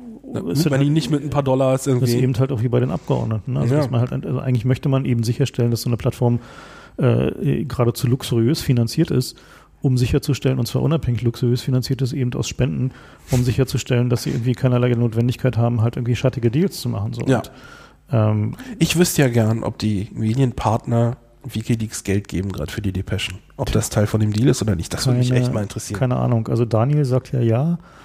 Ähm, ich habe keine Ahnung, ich weiß es nicht genau. Also es ist halt äh, wird sich vermutlich irgendwann rausstellen. Nee, weil weißt du, äh, da finde ich in dem, in dem Kontext, weil die immer alle rumbäschen auf der Holland Stiftung, so von wegen, macht doch mal Rechenschaftsbericht. Und keine Sau fragt, ob der Spiegel eigentlich Geld abdrückt. Mhm. Ja, weil das ist doch wahrscheinlich viel mehr Geld und vor allem ist es nicht projektgebunden. Ja. Die Holland Stiftung ist ja eine gemeinnützige Stiftung, das können wir vielleicht mal kurz erläutern. Ja. Das ist nicht so, dass Julian da hingeht und sagt, gib mir mal 10 Euro, ich brauche eine Currywurst, sondern da kannst du nur mit einer Quittung hingehen über eine Sache, von der du begründen kannst, warum sie für das Projekt notwendig ist und den Satzungszielen der Holland Stiftung entsprechen und dann kriegst du nachträglich das zurückerstattet. Also da ist nichts mit irgendwie, der macht sich da ein luxuriöses Leben und fliegt Business Class, so Bullshit. Ja, das heißt, die Kohle, der man eigentlich hinterher recherchieren müsste, wenn es einem wirklich um Transparenz ginge, ist die, die irgendwie Leute wie Guardian und Spiegel Wikileaks zahlen und da fragt keiner nach. Und es geht ja noch weiter in diese Transparenzdebatte. So der neueste Schritt ist ja, dass die Medien die Transparenz von Regierung und Wikileaks fordern, selber völlig untransparent sind. Also der mhm. Spiegel zum Beispiel, der hat es ja überhaupt nicht nötig, da auf die Originaldepeschen zu verlinken. Nee, und vor allen Dingen das ist ja auch eine Transparenzsache. Vor allen Dingen legen sie halt überhaupt nicht offen, nach welchen Kriterien die ausgewählt werden, welche Sachen zensiert werden, also welche Sachen äh, da. Ob da was fehlt, ob genau. Da was fehlt, so das halt, wird halt in keiner Weise öffentlich gemacht. Und äh, wie sich das dann irgendwie im Verhältnis zu ihren Anzeigenkunden darstellt, würde mich dann halt auch mal interessieren. Ne? Also Na, welche, das kannst du natürlich nur selber herausfinden. Ja, naja, bloß, ich meine, das ist halt so, also wenn jetzt die Leute hingehen und sagen so, hey, wir wollen mal wissen, dass Wikileaks jetzt nicht für den iranischen Geheimdienst arbeitet oder was auch immer oder für die Russen, dann kann man nur sagen, hey, woher wollen wir denn wissen, dass ihr nicht für die Russen arbeitet oder äh, für Gazprom oder whoever, ja? Also ich meine, so wenn man naja. sich die, die Berichterstattung in einigen Medien hier so anguckt, dann ist der Verdacht schon sehr deutlich, dass es da irgendwie Leute mit irgendwie zweiten und dritten Gehältern gibt, so. Und, äh, ja, es gibt da einen, großer, einen Großteil der Spielwerbung ist ja auch von der Autoindustrie und von der Energiemafia. Naja, so ist halt und also, also da musst du gar nicht mit, mit Drittgehältern anfangen. Das ist einfach die, ja. die Werbekunden von denen sind ziemlich nee, genau die. Da ging es mir jetzt halt primär um die Geheimdienste halt. So. Ja, klar. Ihr dann mit, nee, ist schon klar. Zweitgehältern arbeiten, so, ne? ähm, ja, Aufwandsentschädigung. Ja. Und ich meine, gut, ein, ein, ein Gutteil der, der ganzen Geschichte entzündet sich halt einfach daran, dass, dass Julian halt eine, eine persönlich halt eine, nun eine relativ kontroverse Figur ist, die ähm, ja, also ich, und auch sehr darauf bedacht ist, sich in die Öffentlichkeit zu stellen. Ja, und das ist halt so ein bisschen, was mich auch gerade ein bisschen ankotzt, ist dieser Personenkult, der sich da gerade so entwickelt. Also ist halt, also ich mag ihn halt sehr vom persönlich äh, aus meinen wenigen Kontakten mit ihm kann ich sagen, dass er halt ein, interessanter und intelligenter Gesprächspartner ist. Aber dieser Personenkult, der sich da gerade entwickelt, da äh, habe ich doch eine große Aversion, so doch jetzt im Kontext. Da kann er nur bedingt was für, glaube ich. Also er naja, also diese, ich glaube ehrlich die, gesagt, dass die er prinzipielle dann, Idee halt zu sagen, dass dieses, dieses WikiLeaks ein Gesicht braucht, was sich halt irgendwie in die Presse stellt, ähm, finde ich schon debattierenswürdig. So, also es gibt Argumente dafür, meiner Meinung nach überwiegen die Argumente dagegen. Du meinst, Anonymous hat auch kein Gesicht? Ja, eben, funktioniert auch so. Ne? Und, ähm, naja, aber. Und die, die, und durch ein DDoS halt, ne? Und naja, Gott, ich meine, weißt du, wenn Wikileaks kein Gesicht, nehmen wir an, Wikileaks hätte kein Gesicht, wieso sollte nicht funktionieren? Na, weil die Presse nicht mit, mit dir reden will. Und ein Natürlich Foto redet die Presse mit dir, wenn du hinkommst und sagst, ich habe ja irgendwie den ganzen Scheiß. Na, aber die, die möchten dich gerne interviewen. Nee, was das ist, ist diese Boulevardisierung. Das ist halt, was was Nein, da können wir nun nicht viel gegen sagen hier mit unserem Boulevard-Podcast. Ja, wir führen immerhin hier keinen Personenkult. Oder so ähnlich. Also nur ganz wenig. Gut, aber jedenfalls, das, das finde ich gerade, das ist eine, eine, Sache, die mich, die mich ein bisschen anödet und äh, das wird jetzt natürlich noch sehr viel schlimmer werden jetzt nach seiner Verhaftung. Äh, wo halt einfach die Theorien ins Kraut sprießen, was jetzt in Schweden passiert ist und äh, nicht passiert ist und ob man es ihm zutrauen kann oder nicht zutrauen kann. Äh, das, äh, also der, da sagen wir nichts. Da sagen wir nichts zu, weil das wir auch nicht. möchte ich einfach in den nächsten Wochen, wenn wir wird, wie gesagt, über uns rollen diese Newslawine. Und äh, da habe ich jetzt schon Grusel vor. Jedenfalls der Punkt, dass, dass Julian halt offensichtlich ein Problem damit hat, irgendwie mit Leuten umzugehen. Also lässt sich ja schon allein daraus sehen, wie groß die Anzahl von, von Volunteers ist, die jetzt halt etwa nicht mehr irgendwie die für Wikileaks arbeiten, so die abgehauen sind.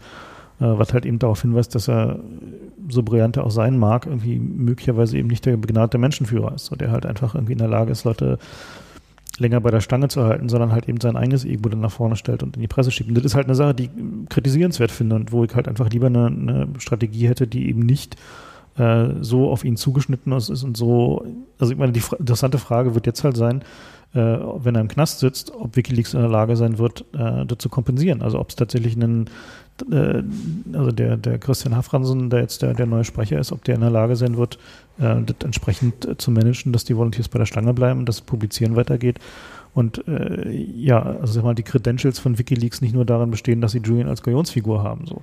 Der wird wahrscheinlich erstmal unter Presseanfragen zusammenbrechen. Ne?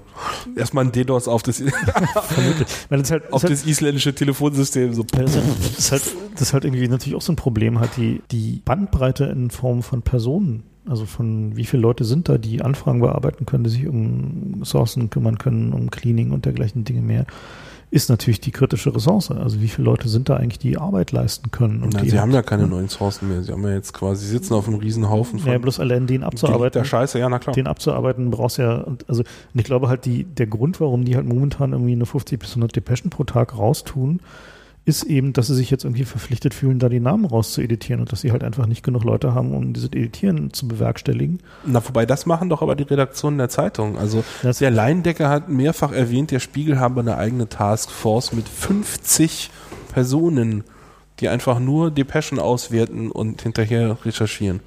Und das ist, glaube ich, also ich habe da jetzt keinen Einblick, aber das klingt für mich mehr als WikiLeaks überhaupt je an irgendwie Mitarbeitern hatte. Ja, ja gut, sie haben schon eine Menge Freiwillige, glaube ich, aber also äh, freiwillig ist natürlich was anderes, als wenn du dafür bezahlt wirst, den ganzen Tag irgendwie so, einen, so einen Job machst. Ne? Also, ja, also 50 Leute, ich meine, da könnte man schon. Ich meine, gut, vielleicht war, das, vielleicht war das ja die Bezahlung, ne? Also dass sie halt einfach kein, kein Geld zugesagt haben, sondern Manpower. Das kann natürlich auch sein, ja. Was clever wäre wiederum auf der anderen Seite natürlich halt einfach aber auch die Integrität beeinflusst, weil wenn ich jetzt so mir angucke, wie umfangreich da die, die Editierungen sind an den Depeschen, die rauskommen. Na, nicht nur das, auch was die da, dass sie jetzt irgendwie Bruno den Problembär hervorzerren und nicht irgendwie über Nordkorea und den Iran reden, ja. das hat mich schon ein bisschen irritiert. Und das, also das, das sowohl die Auswahl als auch die, ähm, ja, die Art und Weise der, der Löschungen daraus, äh, finde ich jetzt erstmal nicht unproblematisch. So, also da sind halt einfach, also woher weiß ich, nach welchen Kriterien jetzt dann Namen gelöscht werden, welche Namen, also was ist das Schutzbedürftigkeitskriterium, was da drin ist? So. Also da bestehe ich jetzt erstmal auch nicht drauf in erster Linie. Ich würde ehrlich gesagt als Algorithmus nehmen, alle Namen zensieren, raustun und nachträglich, wenn irgendwie jemand sozusagen wie bei den Stasi-Behörden, ja, dann kannst du hingehen und sagen, ich bin hier Betroffener oder mich interessiert es und dann kannst du im Einzelfall abwägen. Also meine, das ist, glaube ich, also weniger meine Heuristik, meine Heuristik würde eine andere sein. Die erste wäre, ich würde erstmal irgendwie alle meine Newsticker und mein gesamtes Newsarchiv nehmen, was ich habe, als Zeitung oder als Erstmal eine Whitelist von den Und davon halt den genau. Namen, die sowieso ja. gewitelistet sind und die halt einfach, die sind die halt, drin lassen, die bleiben ja. halt drin, so, ne? Und äh, dann bei allen anderen gucken wir dann mal. So, also ich, man, ist halt auch eine schwierige. Ist halt doof, wenn es mehr als einen Kasai in Afghanistan gibt. ja, na gut. Aber, aber, halt zum Beispiel, warum jetzt halt irgendwie der Name von diesem, diesem FDP-Maulwurf, äh, warum, warum, der jetzt geheim bleiben sollte? Warum der jetzt geheim bleiben sollte, kann man debattieren. Ne? Also es ist halt irgendwie so ein, auf der einen Seite kann man sagen, okay, das ist möglicherweise seine Privatsphäre, das ist sein, sein, aber andererseits ist es halt eine Sache, die halt eigentlich in die Öffentlichkeit gehört, zumindest meiner Meinung nach. So. Da sollten wir auch noch mal kurz erklärend äh, konkretisieren, was Privatsphäre eigentlich ist. Ja, eine Privatsphäre ist was, was Personen haben. Keine ja? Staaten keine Staaten, keine Regierungen und keine Firmen. Ja? Firmen haben keine Privatsphäre. Die haben nur Geheimnisse. Genau, Datenschutz betrifft die Privatsphäre, ja? betrifft nicht irgendwie Geheimnisse des Staates. Da kann man irgendwie mit Geheimhaltung argumentieren, aber das ist eine deutlich schwächere Position. Und andere Kriterien. Ja, also da gibt es womöglich auch Gründe, das wäre debattierenswert, irgendwelche mhm. Militärstrategien oder so. Aber naja. Naja, bloß eben genau die Art und Weise, wie da editiert wird und wie die Namen da rausgelöscht werden und so weiter und so fort. Da hätte ich zumindest erwartet, dass es einen, ein Policy Statement gibt. Ja. In der Tat. Also, dass es halt einfach eine, eine klare Ansage gibt, wir editieren Namen aus diesen und jenen Gründen raus. Also, das sind die Gründe, die wir uns als Mission Statement eben auch von den Redaktionen, die offensichtlich dann die Arbeit machen, ähm, auferlegt haben und nicht nur so ein, also beim Spiegel gab es da so eine, so eine Murki-Formulierung, die da lautete, äh, ja, wir haben ja mit der Regierung Kontakt aufgenommen und dann haben die uns gesagt, irgendwie, was sie irgendwie geheimhaltenswert fanden und an einigen Stellen haben wir ihnen zugestimmt, an anderen nicht. Ja, bitte, welche denn? So, was sind da jetzt die Kriterien? Also was, wo, an welchen Stellen sagt ihr irgendwie, finden wir schützenswert? Und das ist halt eben so ein Ding. Und wahrscheinlich wenn, der Chefredakteur seine Geheimdienstkumpels angerufen. Und wenn, und wenn sich Zeitungen eben so hinstellen und in so einer Selbstherrlichkeit agieren, dann kann ich irgendwie deren Rufe nach irgendwie Wikileaks soll mal total transparent sein, entspannt ignorieren. Ja. So, weil die, denen fehlt einfach der moralische, die moralische Grundlage für so, einen, für so einen Anspruch zu sagen, Wikileaks muss jetzt aber vollständig transparent sein. So, ich meine, Herrgott, das ist eine Organisation, hinterher gerade die gesamten verdammten USA hinterher sind. Da kann man schon verstehen, dass die ein gewisses Geheimhaltungsbedürfnis haben. Und wonach Attentat durch Geheimdienst und ähnliche Dinge gerufen wird in ja. den USA. Also wenn die, ja. die haben noch ein höheres äh, Geheimnisbedürfnis als die Spiegelredaktion, die ja äh, von sich aus auf Quellenschutz sozusagen keinen Wert legt, wie wir vorhin besprochen haben. Ja. Also ich möchte auch noch mal kurz den Advocatus Diaboli spielen bei Assange, dass er sich so in die, ins Zentrum schiebt. Denn das hat ja auch durchaus äh, gute Aspekte. Also man kann auch argumentieren, dass er sich als Blitzableiter hinstellt, ähm, als einzige Person von Wikileaks, damit, wenn die jemanden verfolgen, sie dann ihn verfolgen und nicht die anderen. Und wenn man das damit koppelt, dass er selbst eigentlich gar nichts macht in der, in der ganzen Sache, sondern dass er irgendwie nur der, der, der Name ist, ähm, dann ist das eigentlich schon eine gute Strategie. Also ich glaube, das ist jetzt so ein bisschen entgleist, aber als Idee äh, finde ich das durchaus gut. Ja, ja ich finde es vorhersagbar entgleist. Also das ist halt einfach ein. Naja, klar, also, also ich meine, aber nachvollziehbar. Also ja, so menschlich finde ich das nachvollziehbar, dass ihm das zu Kopf steigt. Aber die Idee, dass er sich hinstellt und sagt, äh, ich bin jetzt hier der Blitzableiter, damit sie keine chinesischen Dissidenten verhaften, sondern auf mich irgendwie losgehen, das finde ich, ähm, also ich weiß nicht, ob ich das an seiner Position gebracht hätte. Nee, nein, nicht. Also ja, ja eher nicht. Ja, eben. Also da muss ich schon äh, eine Hochachtung für aussprechen, ja, muss ich einfach mal sagen. Naja, also die, für mich ist es halt hochgradig zwiespältig eben aus dem Grund, weil ähm, wenn, dann muss man halt offensichtlich aber auch sicherstellen, dass man halt irgendwie keine Dinge tut, weswegen man dann hinterher irgendwie äh, da in Probleme gerät, die halt eben nichts mit Wikileaks zu tun haben. Nein, ich denke, dass das echt ein Fehler war. Das wusste er einfach nicht. Das ist so meine persönliche Vermutung, aber und, keine Ahnung. Nein. Naja, und die, also die, die, Schwierigkeiten, die jetzt dadurch entstehen, sind eben, dass die ganze Story halt eben weggeht von einer Wikileaks-Story hin zu einer Julian-Story. Das hätten sie aber, glaube ich, eh gemacht, selbst wenn es ja jetzt keine schwedischen Anklagen gäbe weiß ich nicht genau, ob das so gut gelungen wäre. Weil ich meine, stell dir mal vor, gäbe nee, aber versucht hätten sie es auf jeden Fall. Dir vor, es gäbe da jetzt nichts, dann, dann wäre, dann gäbe es halt auch einfach keine, keine Zwiespältigkeit. Du, die sind bei seinem Sohn in Australien aufgeschlagen und bei seiner Mutter, die ja alle seit Jahren nicht mehr gesehen hat, um sie zu schützen, ja, und haben die interviewt, wie sie denn die Lage einschätzen. Also die, die gehen beliebig weit, um, um ihren Boulevarddrang ja. zu füllen. Da, das, das finde ich kein gutes Argument. Und, und an der Stelle, also wie gesagt, ich muss sagen, Hut ab vor Julian an der Stelle, dass er, dass er sich da so ähm, zur Verfügung stellt für die Sache. Ja, also ernsthaft. Hätte ich nicht, hätte ich glaube ich nicht geschafft.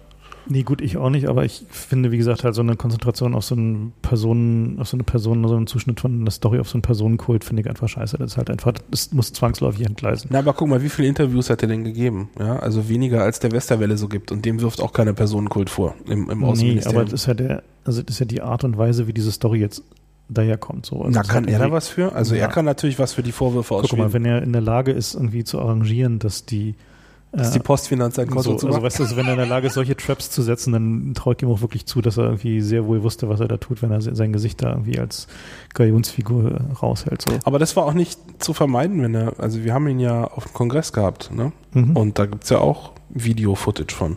Also da, da. Ja, aber das war anderes als das war dann passiert. Na, guck dir doch mal, wo sie die Fotos jetzt gerade herhaben. Das war größtenteils die Pressekonferenz, die er gegeben hat mhm. äh, zu dem zu dem Collateral Murder Dings. Mhm. Ähm, und ansonsten kursiert jetzt gerade dieses Bild von ihm im Polizeiauto, als er abgeführt wird.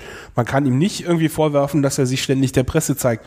Oder er steht ja nicht oh, mal irgendwelche. Es gibt schon eine Menge Interviews mit ihm mit irgendwie ordentlichen schicken Porträtfotos. Da gibt's reichlich. Na, aber Doch, das ist ja ein, das ist ja auch was anderes als irgendwie. Also es Naja. ist nicht so, dass er da irgendwie. Wie viele Interviews habe ich? Ich habe von ihm so, so ein Dutzend gesehen, wenn es hochkommt. Naja, aber die waren alle groß. Also es waren alle große Interviews mit irgendwie äh, ordentlichen Zeitungen und einem ordentlichen Aber das Foto dazu willst du doch auch. Naja, wie gesagt, ich, Ich meine, fände, um die- ich fände halt einfach, eine, brauchen wir glaube ich nicht weiter diskutieren, ich bin da halt einfach der Meinung, dass ein Wikileaks, was halt eben gesichtslos wäre, einfach besser wäre und auch besser funktionieren würde und weniger Angriffsfläche bieten würde. Und wie erklärst du dann deinen Standpunkt, wenn jemand dich irgendwie doof von der Seite anranzt, wie irgendwie der gefährdet Leben von US-Soldaten im Ausland? Naja, wie man es Kannst halt... du trotzdem eine Presseerklärung raushauen, Ja, ne? natürlich. Ich mein, Aber du kannst es doch beim CCC auch gut sehen, ja? Ich meine, Okay, wir machen auch Presseerklärungen, aber da muss immer ein Name dran stehen, sonst kommt, sonst kommt es nicht. Die Leute wollen, dass da ein Name dran steht. Da hätte man jetzt natürlich sich einen ausdenken können. Das wäre ja, natürlich ich meine, eine coole Strategie. eine also ich hätte, also die, Und so ein japanisches 3D-Idol, einfach das- so ein genau, Fake-Ding. Die offensichtliche Strategie wäre so eine, wie ist sie, Hiromuti oder Hiromati oder wie heißt diese, diese japanische 3D-Animations Ja, ja, genau. Das wäre genau das, was ich, was ich dazu bevorzugen würde. Da sucht man sich einen ordentlichen Animationskünstler und dann, das wäre dann mal für Das irgendwie, natürlich echt geil gewesen. für Wikileaks 3.0 wäre das doch mal irgendwie ein, ein, ein echter, echter Ansatz, so mal sowas zu machen. Weil dann würden sie, glaube ich, echt ganz schön doof Dann würden dastehen. sie echt kotzen. Weil ja. dann gibt's halt eben eine Persönlichkeit. Wie willst du den dann verhaften, wenn er irgendwie die Grenzen überschreitet und so? Ja, aber wer macht die Pressekonferenz? Machst du dann auch ein Video oder Na klar, was? stellst ein 3D Wie geil. stellst ein Projekt dahin und bist fertig. Super. Also das fände ich mal eine, eine Das wäre Ja. in der Tat, ich glaube, dann würden einige Leute neue Hosen brauchen, äh, wenn, wenn so ein Pressrelease kommt und ihnen da ihre Leaks. Ja, Uh, Und dann noch so ein hübsches äh, japanisches, großäugiges Manga-Girl. ja, außerdem könnte es irgendwie auch keine doofen Fehler irgendwo in Schweden machen. das stimmt. Hm. Tja, Ja, also äh, eine, wie ihr seht, kontroverse Diskussion um, diesen, um dieses Thema, wo wir uns auch nicht so ganz einig sind, was auch ganz gut ist, weil da sind die Diskussionen eigentlich immer am besten. das will man ja auch nicht, dass sich alle einig sind. Das ist ja Genau, wo kämen wir denn da hin, wenn wir jetzt hier Harmonie hätten? So, ähm, ja, die, Die Guardian-Sache, wir hatten erwähnt, dass sie so eine Wonach würdet ihr denn suchen Nummer habt. Mhm. Und wir haben uns ja auch mal Gedanken gemacht, wonach wir eigentlich suchen würden. Und äh, das ist jetzt keine erschöpfende Liste, aber Nee, also ich würde auf jeden Fall erstmal nach so allen Namen von so Rüstungskonzernen, Ölunternehmen, äh, Telcos, Defense Contractors, äh, sowas wie Halliburton, genau Dünkorb, Siemens und so suchen. BAE, Ja, stimmt, BAE, EADS und so, also diese, diese ganze Boeing, genau. Ja, ja. Die Airbus und so, also diese ganze, überall wo große Mengen Geldes im Spiel sind, äh, bei staatlichen Contracts, da könnten diese Dinger wirklich ergiebig sein. Ich hoffe, da, da guckt mal jemand nach. Und äh, Ja, überhaupt halt diese ganzen Rüstungs-, also Rüstungsgroßprojekte, also was halt da irgendwie so an, irgendwie, keine Ahnung, Aufklärungsflugzeugen, Satelliten und dergleichen Dinge ist, ja, gibt es garantiert irgendwie lustige. Ja, genau, sowas wie Da. irgendwie Baikonur oder so wäre vielleicht auch mal spannend. ja, zum Beispiel so. Ich, Was launchen die da eigentlich gerade? Ja, aber auch so das Gerangel, bevor sie zum Beispiel halt irgendwelche neuen Intelligence-Systeme irgendwie in Betrieb nehmen und so. Ich weiß nicht, gut, ist nur bis Secret, keine Ahnung, ob so was da drin wäre. Vermutlich nicht. Wir sind nicht. Naja, Secret slash No ist schon ziemlich stark. Ja, aber gut, ich glaube, so die ganzen wirklichen Hardcore-Intelligence-Sachen sind halt schon eher ein Top-Secret dann. Ja, Top aber Secret also das reicht ja, wenn irgendwie ein, zwei versehentlich. Ja, stimmt. Ja. Oder halt irgendwie indirekt was zu sehen ist. So. Mhm. Ja, dann natürlich irgendwie gucken nach diesen ganzen Beratungsunternehmen und Thinktanks und wie sie alle heißen, da so die da halt äh, Politikbeeinflussung und Politik äh, ja äh, Dinge tun, die halt irgendwie nicht so ganz äh, der Öffentlichkeit äh, zutauglich sind. Genau, so Leute wie die Bertelsmann Stiftung oder Friedrich Naumann Stiftung, so Ja. die im Ausland aufgefallen sind, weil sie Genau. in Lateinamerika eine Regierung zu stürzen versuchen, angeblich. Ja. Also sowas, da kann man bestimmt tolle Erkenntnisse gewinnen. Und mich persönlich hat ja noch der Chavez interessiert und, und Venezuela und so, diese, diese FARC-Rebellen. da gab es jetzt gerade eine, eine Depesche aus Thailand, die sehr witzig war. Aus Thailand mit den FARC-Rebellen? Mit Baut oder was? Genau, es ging Ah, um Baut. ja. Denn da wollten sie nämlich Also Baut war dieser Waffenschmuggler, den, der äh, die Vorlage war für den Film Lord of War. Der in ein, ein ganz unglaublicher, ein, eine Vita hat der Typ, also das kann ich jedem nur empfehlen, sich mal die, die allein die Wikipedia-Seite zu dem durchzulesen. Das ist wirklich sehr, sehr er- erhellend. Und der sitzt also seit Jahren in Thailand im Knast, wo sie ihn verhaftet haben. Ist ursprünglich ist der Mann wohl Russe. Und die Amis wollen den halt ausgeliefert haben. Und dann gab es halt so ein, so ein Gerichtsverfahren in Thailand, wo der Richter gesagt hat, naja, äh, also nach unserem Recht äh, ist FARC keine Rebellengruppe, sondern politisch. Und äh, damit hat er nicht äh, Waffen an Rebellen geliefert, sondern einfach nur irgendwie Waffen geliefert und das ist erstmal nicht direkt strafbar. Mhm. Und damit ist also die Grundlage für die Auslieferung an die USA hin und das hat die US-Botschaft also hart getroffen.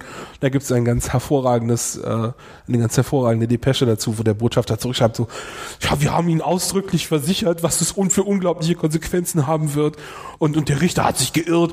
So, hat sich geirrt. Genau, der Richter ist also völlig falsch, der hat es total falsch beurteilt alles und der hat doch das so und so Gesetz verletzt, was natürlich ein US-Gesetz ist und kein thailändisches Gesetz, aber so diese, diese Denke von wegen, das ist unser Gesetz, das gilt jetzt gefälligst auch in Thailand, das ist halt sehr witzig zu beobachten.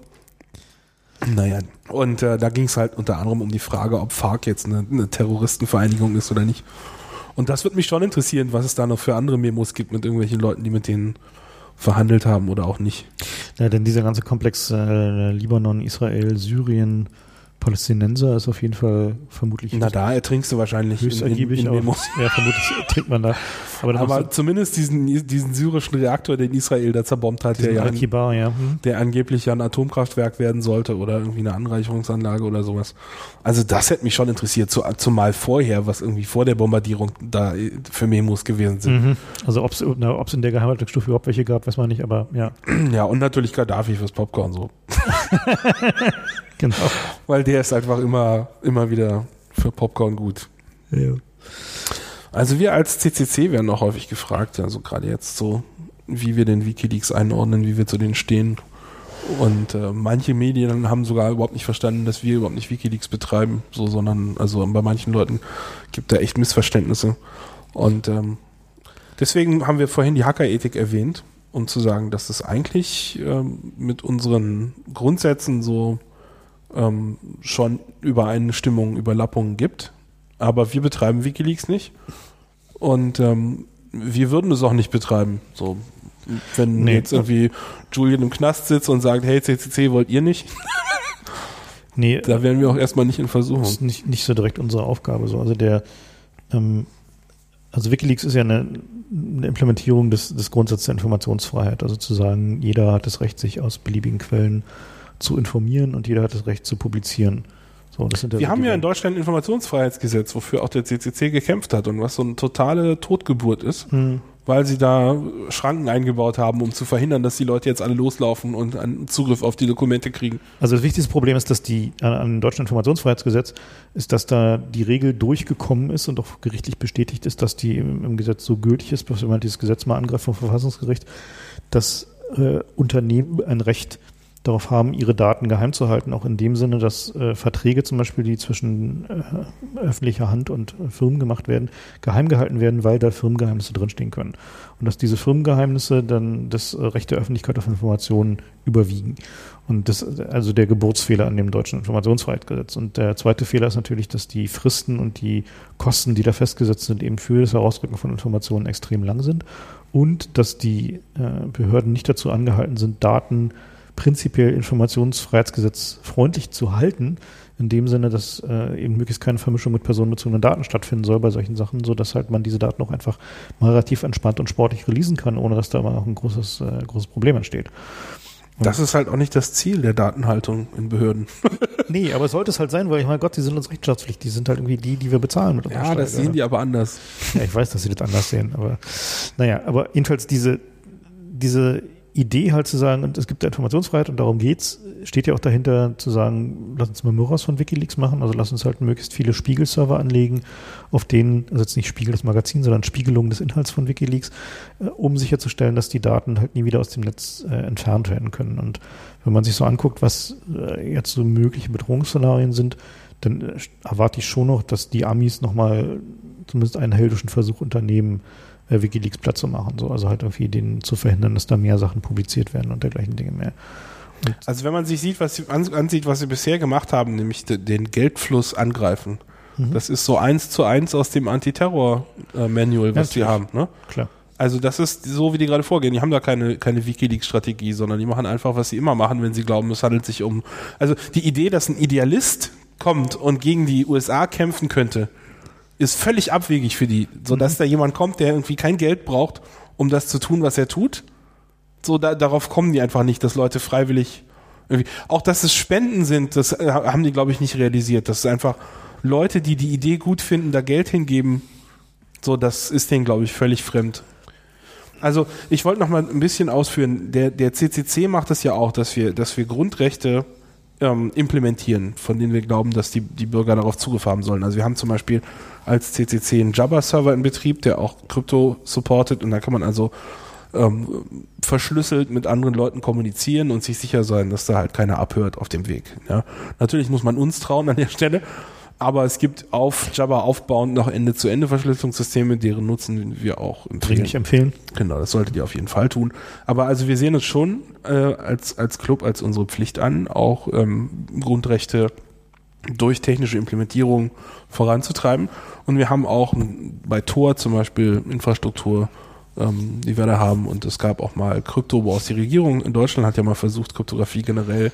Na, war, die Regierung in Deutschland war da mehr oder minder nur äh, ein Randspieler. Also so, dass die, also die ersten Kryptowars gingen darum, dass die amerikanische Regierung den sogenannten Clipper-Chip in alle Verschlüsselungsprodukte einbauen wollte. Die Idee dahinter ist folgende. Man sagt, klar, okay, die Industrie braucht Verschlüsselung, um sich gegen die bösen Chinesen zu sichern oder wen auch immer. Die bösen Russen damals. Die Russen damals. World War 92, also da waren mit den Russen gerade schon so vorbei, aber die naja. naja, Chinesen gehen los. Jedenfalls, man muss seine Geheimnisse sichern, aber dann kann er die Regierung nicht mehr mitlesen. Also bauen wir da was ein, was äh, unter dem Namen Key Escrow bekannt wurde. Da ging es halt darum zu sagen, es gibt eine standardisierte, regierungsamtlich abgesenkte Verschlüsselungstechnologie, die an sich erstmal sicher ist, also wo man sich einigermaßen sicher sein kann, dass der Gegner sie nicht brechen kann, aber jeder Schlüssel, der da verwendet wird, wird parallel dazu mit einem Regierungsschlüssel verschlüsselt, sodass die Regierung Zugriff auf diesen Schlüssel nehmen kann. Und dann gab es eine Implementierung davon, das war der sonst der Clipper-Chip. Den hat die ähm, NSA zusammen mit äh, AT&T entwickelt damals, um äh, dann gab es auch eine Implementierung in so einem Telefon, also ein Desktop-Telefon, so ein verschlüsseltes Desktop-Telefon, wo dieser Clipper-Chip drin war. Dann gab es eine Festplattenverschlüsselungseinheit und einen, äh, damals einen Modem-Encryptor, also um halt irgendwie Datenverbindung. Also einmal so alles, was man so braucht. So, ne? Also mit, also war so die Idee dabei. Und ähm, das Wobei war, das Kryptoverfahren ist ja auch relativ schnell gebrochen worden damals, ne? wenn ich mich recht entsinne. Ja, das, Kryptoverfahren haben sie, Skipcheck war halt. Das war irgendwie nichts. War nichts so, da haben sie sich dann wohl so ein bisschen, also da äh, gab es dann offensichtlich den, den, Bedarf der NSA noch sicherzustellen, dass selbst wenn niemand den Key nicht rausrückt, sie immer noch zugreifen können. Nur weil die Russen das nicht lesen können, heißt es ja nicht, dass wir es nicht auch lesen können. Genau. Sollen. Selbst wenn uns die Platte abbraucht. So, und was halt dann passiert war, war, dass dann gab es halt längere gesetzliche, also gesetzgeberische Auseinandersetzungen um dieses Ding und ähm, gewonnen wurden die Crypto Wars mit einer, also von, von uns kann man sagen, also, also zumindest einige Leute hier so aus dem Umfeld und ich auch waren damals sehr intensiv beteiligt, unter anderem auch ähm, Jörg Taus, der war damals äh, sehr wichtig beim, beim Gewinn der Crypto Wars in Deutschland. Und ähm, die Strategie war halt eine zwei, äh, zweigeteilte. Die eine war halt irgendwie erstmal die Debatten hinzuziehen. Also dafür zu sorgen, dass es halt nicht schnell geht, sondern dass halt irgendwie es halt alle möglichen Einwendungen gibt von Seiten der Industrie und von Seiten von allen möglichen, von Menschenrechtsorganisationen und dergleichen Dingen mehr. Die Industrie fand es ja auch von sich aus nicht so toll. Nee, die Industrie fand es scheiße, weil Natürlich. sie halt, hätten halt irgendwie zertifizierte Verfahren verwenden müssen, die auf die der Staat Zugriff hat und Herrgott, die wollen halt auch ihre Steuern hinterziehen, so, ja. So, und, ähm, also halt dafür zu sorgen. Äh, und, äh, wir schneiden äh, diesen Teil ja. hier gerade mal kurz. Also die wollen halt auch ihre Geheimnisse bewahren. So, und der, äh, und der zweite Teil war halt einfach Technologie zu deployen. Also halt einfach im großen Umfang dafür zu sorgen, dass OpenSSL verwendet wird, dass TLS verwendet wird, dass wir PGP überall, überall ausgerollt kriegen. Also einfach dafür zu sorgen, dass sie nicht mehr in der Lage sind, Kryptographie zu verbieten. Damals gab es ja noch diese Geschichten, dass PGP-Export kontrolliert war. Ich meine, da mögen sich noch wenige Leute daran erinnern. PGP, was heute ja ein rein kommerzielles Produkt ist, damals von Phil Zimmerman geschrieben, das erste halbwegs benutzbare E-Mail-Verschlüsselungsprogramm. Also halbwegs benutzbar. Und das konnte halt aus den USA nicht exportiert werden. Und der Trick, also jedenfalls nicht offiziell, natürlich ist es irgendwie, weil, gab ja auch schon Netze äh, trotzdem. Ist es in Buchform? Genau, es wurde halt ausgedruckt und abgetippt bzw. eingescannt um halt wieder dafür zu sorgen. Ja, es war tatsächlich ein Buch, so ja. auch gebunden. Also ja. die Idee war, als Buch durfte man es exportieren und dann haben wir hier noch auf dem, auf welchem Camp war das? Free Speech war es ja dann in dem Welches Fall. Welches Camp war denn das nochmal, wo wir das hier dann, gab's das noch? Das erste, glaube ich, gewesen. Es gab noch so eine Aktion in Holland, wo wir dann dieses, ja. diesen Scheiß abgetippt haben, die PGP-Sourcen. Ja. So rückblickend natürlich total Hanebüchen, ist ja nicht so, als wenn wir nicht auch Krypto irgendwie Leute gehabt hätten. Aber naja. Ja, da, da ging es halt aber auch eben darum, äh, anzusagen, dass halt diese Krypto-Exportregulierung halt irgendwie, zumindest in der Form, wie sie damals unterwegs waren, völlig Banane waren. Also jedenfalls die, die ersten Crypto-Wars wurden halt gewonnen durch eine Kombination aus ähm, Zähigkeit und Technologiedeployment. Und was wir jetzt aber sehen, die, äh, was jetzt wieder losgeht in den USA, ist ja, dass das FBI hingeht und sagt, sie wollen wieder Zugriff auf alle Formen von verschlüsselter Kommunikation haben. Also sie wollen halt mit genau demselben Ding, mit dem sie gerade äh, hier PayPal und, und Mastercard und Visa dazu und Amazon dazu gezwungen haben, äh, ihnen zu Willen zu sein, wollen sie jetzt alle anderen Firmen auch dazu zwingen. Sie sagen halt, du kannst nur noch Business in Amiland machen, wenn du uns auf Anfrage Cleartext gibt. So, und ähm, ich bin mal gespannt, wie die amerikanischen Technologieunternehmen darauf reagieren. Weil, also wenn ich, ich wüsste, was ich tun würde, wenn ich ein Technologieunternehmen in Amiland wäre und mit so weit irgendwie konfrontiert würde, dann würde ich sagen, ja, doch, schönen Tag noch, zahle ich meine Steuern woanders. Na, machen sie das sowieso. Die haben doch eh alle irgendwie, Hauptquartier ist doch in Bermudas und mhm. sonst wo. Dann machst du da halt auch deine. So, und ich meine, das ist halt, dann hast du halt in Kalifornien halt noch irgendwie ein irgendwie Büro für die Ansichtskarten oder so, ja. Also Übrigens ist es ja auch so, dass ähm, wenn man jetzt hier zu Google geht, also das heißt ja immer amerikanische Firma, amerikanische Gesetze, aber wenn ihr zu Google geht und macht mal irgendwie ein Traceroute oder so, das steht in Deutschland, die Server. Also es ist nicht so, dass, also die, aus, ja, also wenn ihr aus Deutschland zu Google geht, dann kommt ihr bei einem deutschen Rechenzentrum raus, was mhm. von durch Google gehört. Aber selbstverständlich sind die mit ihren deutschen Rechenzentren an deutsche Gesetze gebunden. Ja, mhm. so ist das nicht. Also so leicht kommt man da nicht raus. Und das heißt eben, also selbst wenn jetzt hier eine Neuauflage der Crypto Wars kommt, wo wir natürlich auch gegen kämpfen werden, ja, ähm, und, und die Versuche gab es auch in Deutschland mal. Ich erinnere nur an Frankreich. Da gab es ja auch lange Zeit irgendwie so ein komplettes Kryptoverbot, außer so ganz schmalbrüstige, mhm. die irgendwie jeder zu Hause bei sich hätte brechen können, ja. Und in Russland ist es heute noch problematisch, äh, Kryptographie einzusetzen. Also so, ja. so weit entfernt ist das leider nicht, ja. Also die Zivilisationsdecke ist dünn, sage ich da. Naja, also und dazu kommen jetzt natürlich noch andere Mechanismen. Also wir haben jetzt überall äh, bei den Internet Service Providern stehen halt DPI-Systeme und also die Packet Inspection Systeme, mit denen man halt in alle Pakete reingucken kann und mit denen man auch in der Lage wäre, so wie WikiLeaks halt irgendwie zu blockieren. Das würde technisch schon funktionieren. Also worauf es jetzt halt ankommt, ist eben dafür zu sorgen, dass das nicht passiert. Also dass halt einfach die Internet Service Provider sich auf ihre Rolle als hier stehen Server am Rack und wir schieben Bits versteifen und sagen, für alles andere sind wir einfach nicht zuständig. Nicht unsere Aufgabe. Wollen wir auch nicht. So, und wenn das nicht passiert, dann sind wir in Deep Shit. So, und ist halt so ein, ähm, so ein Problem, dessen sich viele Leute momentan gerade noch nicht bewusst sind, dass wir also die ja, wie du schon sagst, die Zivilisationsdecke ist dünn so. Also es ist nicht so, dass die, dass es selbstverständlich ist, dass es ein freies Internet da draußen gibt, in dem du halt irgendwie Zensur sehr schwierig ist. So. Und in dem du frei verschlüsseln kannst, mit ja. wem du willst. Ja. Insofern also ist halt übrigens eine Ansage, die wir sonst auch gerne tun und die ich auch an der Stelle nochmal tun will, lieber mehr als weniger verschlüsseln. Ja, wenn ihr nie verschlüsselt, außer die eine Mail an den einen irgendwie Wikileaks-Kontakt, dann ist der Regierung völlig klar, was da drin steht. Aber wenn ihr immer alles verschlüsselt, dann ist der Anscheinsbeweis eben nicht gegeben, dass ihr da was geleakt habt. Dann kann das auch einfach ein Hallo, wie ist da jemand sein. Ja? Insofern lieber alles verschlüsseln und dann ist völlig klar, als irgendwie nur bei Bedarf irgendwas. Gewöhnt euch das über direkt an, immer schön verschlüsseln. Ja? Je mehr, desto besser. Ja, auch eure Festplatten und eure Chats und alles. Einfach alles. Insbesondere die Chats. Insbesondere die Chats, ja. Und auch die Chatlogs, wenn es geht. Na, gar nicht erst loggen. Oder gar nicht das erst loggen. Nur, ja. Daten, die nicht da sind, können auch nicht missbraucht werden. Ja. Na, jedenfalls, das ist eben, denke ich mal, auch der Grund, warum so viele Leute den, diesen Kampf um Wikileaks jetzt als so bedeutsam ansehen, weil sie halt einfach den äh, schon zu Recht das Gefühl haben, dass es jetzt so eine gewisse Entscheidungsschlacht um die freie Meinungsäußerung im Internet ist. Und äh, jetzt gibt es natürlich Leute, die sagen, ja, ist ja keine Meinungsäußerung, weil es sind ja nur die Passion, aber es ist Bullshit. So, hier geht es einfach darum, um das Recht, Informationen zu verbreiten, das Recht, Informationen entgegenzunehmen und das sind halt grundlegende Menschenrechte, die verteidigt gehören. Und deswegen ist es eben auch wichtig, irgendwie Myros von Wikileaks äh, anzulegen, selbst wenn man irgendwie Probleme mit der Person von Julian oder wem auch immer hat. Ist die, die Idee, die dahinter steht, ist eben, dass Regierungen transparent sein müssen und wenn wir nicht in der Lage sind, dafür zu sorgen, dass die Informationen, die dazu notwendig sind, weiter verbreitet werden können, dann werden Regierungen auch einfach nicht transparent sein. Dann werden die halt immer schlimmer werden. Und dann wird es da halt auch überhaupt keine Möglichkeit geben, äh, die Dinge irgendwie zum Besseren zu wenden. So. Also die werden auch so immer schlimmer werden, aber wir werden es immerhin sehen. Ja, oder vielleicht wird es auch ein bisschen langsamer. Meine, wenn Julians Theorie zutrifft, dass die halt einfach, wenn genügend geleakt wird, nicht mehr in der Lage sind, so effektiv Scheiße zu bauen, dann. Das, was ich sehr hoffe im Übrigen. Dann äh, tritt vielleicht wirklich dieser Belgien-Effekt ein global. Ja? Also das ich fände das super. Wenn bei uns, weißt du, wenn, wenn wir alles zurückrollen würden, was die Regierungen in dieser Legislaturperiode gemacht hätten, da wäre, glaube ich, nichts irgendwie schlechter. Na, die interessante Frage ist halt, ähm, Ich meine, teilweise haben sie es ja schon selber zurückgerollt, diese Hoteliers. naja, also man darf das nicht unterschätzen. Die Leute, also wir haben ja gesagt, es gibt diese, diese Strategie der Regierung, dass man das Netz so weit zumacht, wie es geht. Und dass man sich auf den Tag vorbereitet, wo man gegen das Volk arbeitet und nicht mehr als Regierung des Volkes. Ja, da gibt es Notstandsgesetze, es gibt diese ganze Sicherheitsscheiße. Das ist alles eine Vorbereitung darauf, dass eines Tages eben hier der Euro platzt und dass die Leute irgendwie eine Hyperinflation kriegen und nichts mehr für ihr Geld kaufen können.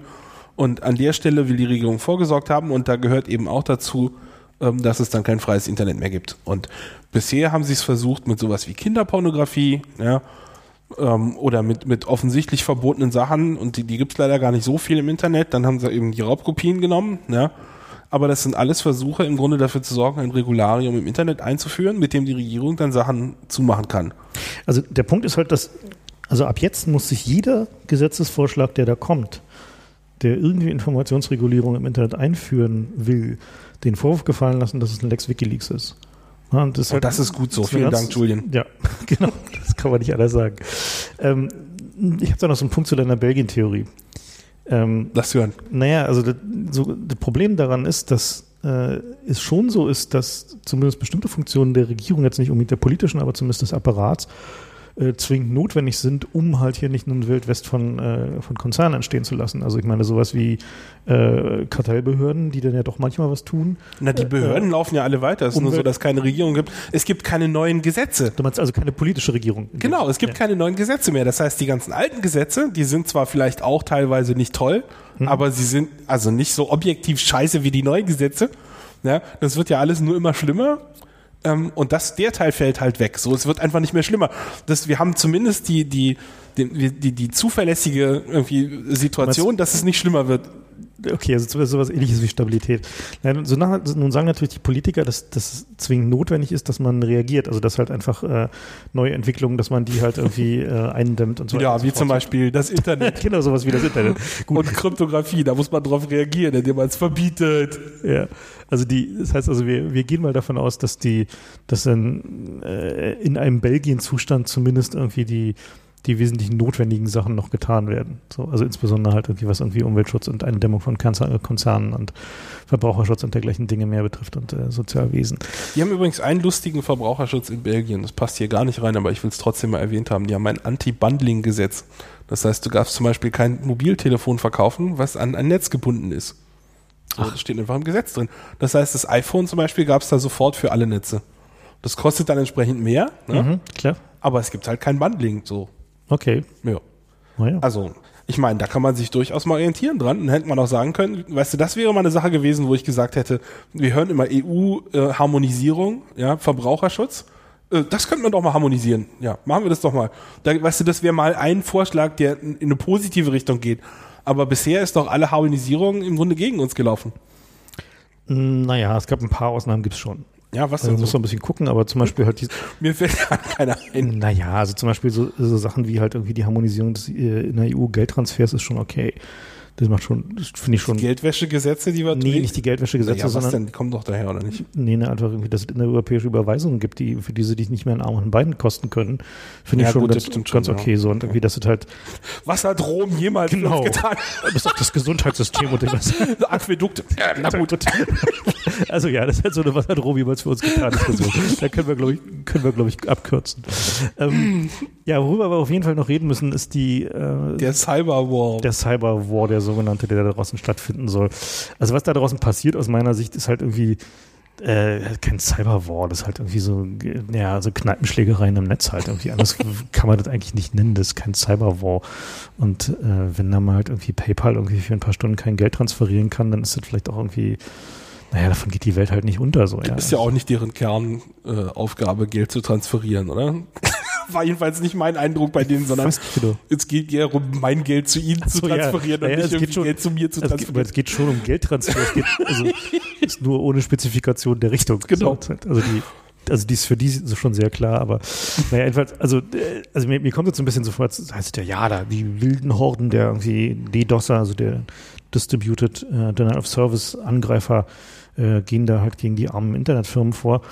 Aber das ist halt so, also wenn man sich den anguckt, das sind halt irgendwie, da gibt es keine Strukturen, so dieses Anonymous, was aus dem, aus so einem äh, Laden namens Fortune hervorgegangen ist. Das ist also ein, ja, ein Bilderboard ist, muss man sagen. Also, also ein Board, wo mhm. man irgendwie Bildchen posten kann und dazu Kommentare abgeben kann. Und wo sich halt ein extrem eigenes, sehr geschlossenes Soziotop entwickelt hat mit einem äußerst eigenen, schrägen Humor. Also die haben ein, das Alleinstellungsmerkmal, naja, Alleinstellung auch nicht mehr, aber so das Merkmal von 4chan ist, ist, dass die Sachen von sich aus verschwinden. Genau. Ja. Das heißt, es gibt da keinen Paper Trail. Ja? Kein Archiv. Es gibt kein Archiv. Ist was halt gestern wie, gepostet ist, ist weg. Ist halt wie, also ist halt keine Publikation. Und das heißt eben auch, dass man da im Grunde, wenn man da was als Anonymous postet, nicht sich Sorgen machen muss, dass irgendwie die Polizei mhm. wenn sie dann eine Woche später kommt und das haben will, dann noch irgendwas findet, weil da ist halt nichts mehr. Ja. Also der, der das hat eben dazu gesorgt, dass die Leute sich da eben auch sammeln, die gerne irgendwie äh, an der Polizei vorbei irgendwie Sachen bereden wollen. So. Also das ist durchaus, zieht das dann eben die Leute an, die auch gerne anonym rumtrollen. Also ich vergleiche das halt immer mit so einer Kneipe, ja. Also das ist halt so ein ähm, eine Kneipe, wo du Bar zahlst. Ja, in einer Kneipe, wo du Bar zahlst und da, wo du dich halt unter einem Kneipentisch unterhältst und das ist halt laut und niemand anders kann hören, was du sagst oder außer die Leute, die an demselben Tisch sitzen. Und, und wenn sich ein nächsten, Mob bildet? Am nächsten Morgen ist es halt vergessen, weil alle so besoffen waren. So und äh, und, das ist eine gute Analogie. Und jetzt die, die Sache, die jetzt, die jetzt passiert, ist halt, dass irgendwie dann so ein bisschen so an die Eckkneipen Berlin irgendwie der, in der 20er, Anfang der 30er Jahre, da gab es halt einfach Kneipen, da wurde halt Putz gemacht, hieß es damals. Das heißt, da sind die, da bist du halt hingegangen, wenn du irgendwie Bock Schlechte auf Laune hattest. Testosteronabbau hattest, äh, durch irgendwie Leute aufs Maul hauen und dann hat die gesagt, ey, lass mal den Laden da platt machen, dann sind die Leute halt losgezogen und haben den platt gemacht, so. Und ungefähr genauso ist es jetzt auch. Und das ist halt, naja, das ist halt nicht schön, aber das ist nun, also weiß Gott kein Cyberwar, ja. Also da muss man halt einfach den, ja, mal so ein bisschen die Verhältnismäßigkeit wahren. Also es gab ja diesen Vergleich mit irgendwie, dass äh, Anonymous und Fortune der schwarze Block des Internets sei. Äh, Was ich ein sehr schönes Bild finde, aber es trifft halt nicht. Nee, es trifft halt nicht. Also es gibt halt irgendwie so bei, bei den, gerade bei den Berliner Demonstrationen gibt es von der Polizei halt immer dieses, äh, diesen schönen Begriff der erlebnisorientierten Jugendlichen. Das heißt, die, die halt an den Ecken stehen und darauf warten, dass irgendwas passiert und dann die halt. Die zu Demos gehen, so eigentlich nicht mit dem erklärten Ziel, da ja, Flaschen nee, zu werfen. Die sind aber meistens auch nicht bei den Demos, sondern danach da. Also wenn halt irgendwie die Demo schon vorbei Ach so, ist. wenn überall die Scherben liegen, um zu gucken, ob man da irgendwie was Na, sehen kann. Ob noch irgendwas passiert so. Also ob noch irgendwie sozusagen noch ein bisschen Rennen und Schmeißen gibt so. Und so ähnlich kommt mir diese, diese Anonymous Fortune-Geschichte halt auch vor. Interessant ist eigentlich, dass es da durchaus Leute gibt, die halt einen, einen sehr viel höheren politischen Anspruch haben und sagen, naja, also was wir hier tun, hat halt schon Hand Hand und Fuß und das ist halt ein, ein Online, also der Ausdruck eines Online-Protests. Also in dem Sinne, dass also, also auch noch so ein Vergleich wieder, so eine, so eine von den vielen nicht zutreffenden oder teilweise zumindest zutreffenden Analogien äh, ist halt eine Sitzblockade. Ne? Es ist halt so, als wenn man halt da hingeht vor so, ein, so die Konzernzentrale und halt die blockiert und sich da 2000 Leute davor setzen, dann ist die halt dicht, dann kannst du da halt auch kein Business mehr machen. So. Und äh, so ähnlich ist es halt auch so. Und wenn die Leute halt wieder weggehen, dann ist es halt auch wieder weg. Und der Unterschied halt zu sonstigen DDoS-Angriffen ist halt, dass die in der Regel halt mit sogenannten Botnetzen geführt werden. Das heißt also, da werden äh, Rechner, die äh, ja aufgemacht wurden, äh, automatisch meistens und infiziert wurden, ferngesteuert, um äh, Server platt zu machen. Das ist so in der Online-Gaming-Branche, so Poker und so, ist es wohl ziemlich üblich, dass die sich gegenseitig die Server wegschießen. Teilweise auch in der Pornbranche. Ähm, es ist halt so ein, so ein halbkriminelles Gewerbe, aber das ist in diesem Fall nicht der Fall. Das ist nicht was, was Fortran macht. Genau, was Fortran macht. Haben, die haben so eine Art tatsächlich Applet. Eine, ist eine Sitzblockade, so, ne? Die haben so eine Art Applet, also das ist schon auch semi-automatisiert. Die haben irgendwie so eine Art kleines, kleines äh, Applet, was du halt starten kannst auf deinem Windows-Rechner. Und der holt sich dann, entweder kannst du manuell das Ziel einstellen oder er holt sich das aus dem IRC-Channel und da ähm, holt er sich dann die IP von und den Port, welchen Dienst er da angreifen soll und, und schickt dann da halt Traffic hin. Ja, mhm. also das ist schon. Und der macht halt genau. Das ist kein Botnet, weil beim Botnet erkennst du ja normalerweise nicht, dass du gerade gehijackt wurdest, sondern ja. hier ist es, dass du explizit auf deinem Rechner klickst, um dieses Tool zu starten. Das heißt irgendwie, wie ist es? Das ist die ähm, Low orbitale, die Low, orbitale ich Ionenkanone. Ich, weiß, ich weiß, die Low Earth Orbit einkennen. Super. Ja. Naja. Und also der, ja, also der, der Unterschied ist halt eben schon gegeben. So. Es ist eben nicht nur, also das ist halt tatsächlich ein bewusster Ausdruck. Oh geil, es gibt sogar eine JavaScript-Version davon jetzt. Wie ja, ja. geil. Ähm, also das ist eben ein, ein, bewusster Ausdruck von Protest ist, in dem Sinne, dass halt man sich bewusst ist, was man da tut. Und halt eben nicht nur halt eine Million gehijackte Rechner benutzt, um was anderes Platz zu machen. Insofern finde ich, ist es halt schon ein wichtiger Unterschied und ähm, ich will es halt auch nicht pauschal verdammen. So, also es ist halt einfach so, dass es ein, eine Form des Protests ist, die wir erstmal per se nicht besonders gutheißen, weil insbesondere wenn sich es halt nicht gegen Zahlungssysteme, sondern gegen äh, Webseiten oder äh, Twitter oder was auch immer richtet, dann dient es halt eben auch dazu, Kommunikation zu unterbinden. Und das ist erstmal eine per se eine schlechte Sache. So. Also die halt, also äh, wenn wir irgendwie eine Chance haben, diese Welt noch irgendwie ins Lot zu kriegen, dann gehört Kommunikation da ganz sicherlich dazu und Kommunikation zu unterbinden ist halt erstmal scheiße. Ist immer scheiße. So, und deswegen äh, sind wir im Club eigentlich auch uns relativ einig, dass halt irgendwie Service-Angriffe halt eben nicht wirklich zum Repertoire politischen Handelns im Netz gehören sollten. Auf der anderen Seite ist es halt so, dass es offensichtlich eine ganze Generation von Leuten gibt, äh, die das als Mittel ihres legitimen Protestausdrucks empfinden und die, und halt die auch wütend genug sind, um ja. anderen Leuten die Infrastruktur kaputt machen zu wollen, was ja. ich eigentlich ja eine starke Aussage finde. Mhm. Ja? Also ich bin ja auch häufig wütend auf Leute und Institutionen, aber wütend genug, um da hinzugehen, irgendwie mit dem Vorschlaghammer und die Sachen klein zu kloppen, das ist ja schon nochmal ein Schritt. Ja, insofern finde ich das schon aus dem Gesichtspunkt sehr interessant zu sagen. So viel Wut ist doch da. Mhm. Also, naja. Ja, also, das zeigt eben auch eben das Level der Eskalation, was da erreicht ist. Also, dass einfach das, ähm, die der Angriff eben auf etwas, was als möglicher Ausweg eben aus diesem ganzen Schlamassel empfunden wurde, nämlich halt Wikileaks, äh, dann als so gravierend empfunden wird, dass man halt einfach sagt, so, ey, das reicht jetzt aber und jetzt äh, tun wir uns halt zusammen und äh, sorgen mal dafür, dass die Firmen, die da ähm, ja, da, daran schuld sind, halt auch darunter zu leiden haben, ist halt schon bemerkenswert. Also wir, wir gehen halt einen anderen Weg. Also die Holland Stiftung hat halt äh, sich in einen äh, relativ äh, bissigen Anwalt genommen, um halt PayPal zur Raison zu bringen. Das tut, glaube ich, noch mehr wie als so ein DDoS. Ja, das halt, ist halt, ich, ich meine, das ist vielleicht doch einfach wirklich eine Frage von, von, von Alter und Sozialisierung oder wie auch immer. Halt, aber wie gesagt, ich will halt deswegen nicht sagen, dass es scheiße ist oder so. Es ist halt nur, äh, also was wir halt doof finden, ist halt äh, DDoS gegen Kommunikationssysteme. Also äh, Systeme, die halt einfach äh, für Kommunikation da sind, Platz zu machen, geht halt mal überhaupt gar nicht, egal unter welchen Umständen. So auch wenn jemand sie benutzt, der den, den man nicht mag, ist, geht es nicht, äh, ja, halt Kommunikation äh, Platz zu machen, weil dann kann man einfach nicht miteinander reden. So. Die, das haben wir damals halt auch ähm, äh, gesagt, als wir, wir haben eine gemeinsame Erklärung äh, rausgegeben mit äh, verschiedenen anderen Hackergruppen, zum, damals auch noch mit dem Call of the Dead Cow. Ähm, als es darum ging, da haben verschiedene, äh, beziehungsweise eine Hackergruppe hatte zum Cyberwar gegen äh, China und Iran und dergleichen Dinge aufgerufen, so in den 90ern. Können wir auch nochmal verlinken. Und äh, Das musst du aber raussuchen, das habe ich nicht äh, im Archiv hier. Warte mal, das suche ich gerade mal raus. Ähm, ja, such das mal nachher, raus. nachher raus. Also wir haben so einen ähnlichen Fall gehabt beim letzten Kongress, da sind irgendwelche Nazi-Foren gehackt worden, oder war das der vorletzte? Ja. Und da stellt sich ja auch die Frage, das ist letztendlich ein Angriff auf Kommunikationsstrukturen. Und so, so wenig wir die Leute mögen, die da abhängen, ja. So sehr finden wir doch, dass jeder ein Grundrecht auf Kommunikation haben sollte. Also damals ging es, ähm, also im Januar 99, ähm, da haben wir zusammen mit 2600, dem Call of the Cow, Hispahack, äh, Loft, äh, Frack und äh, den portugiesischen Hackern ein Statement rausgebracht. Da ging es um eine Gruppe namens Legion of the Undergrounds.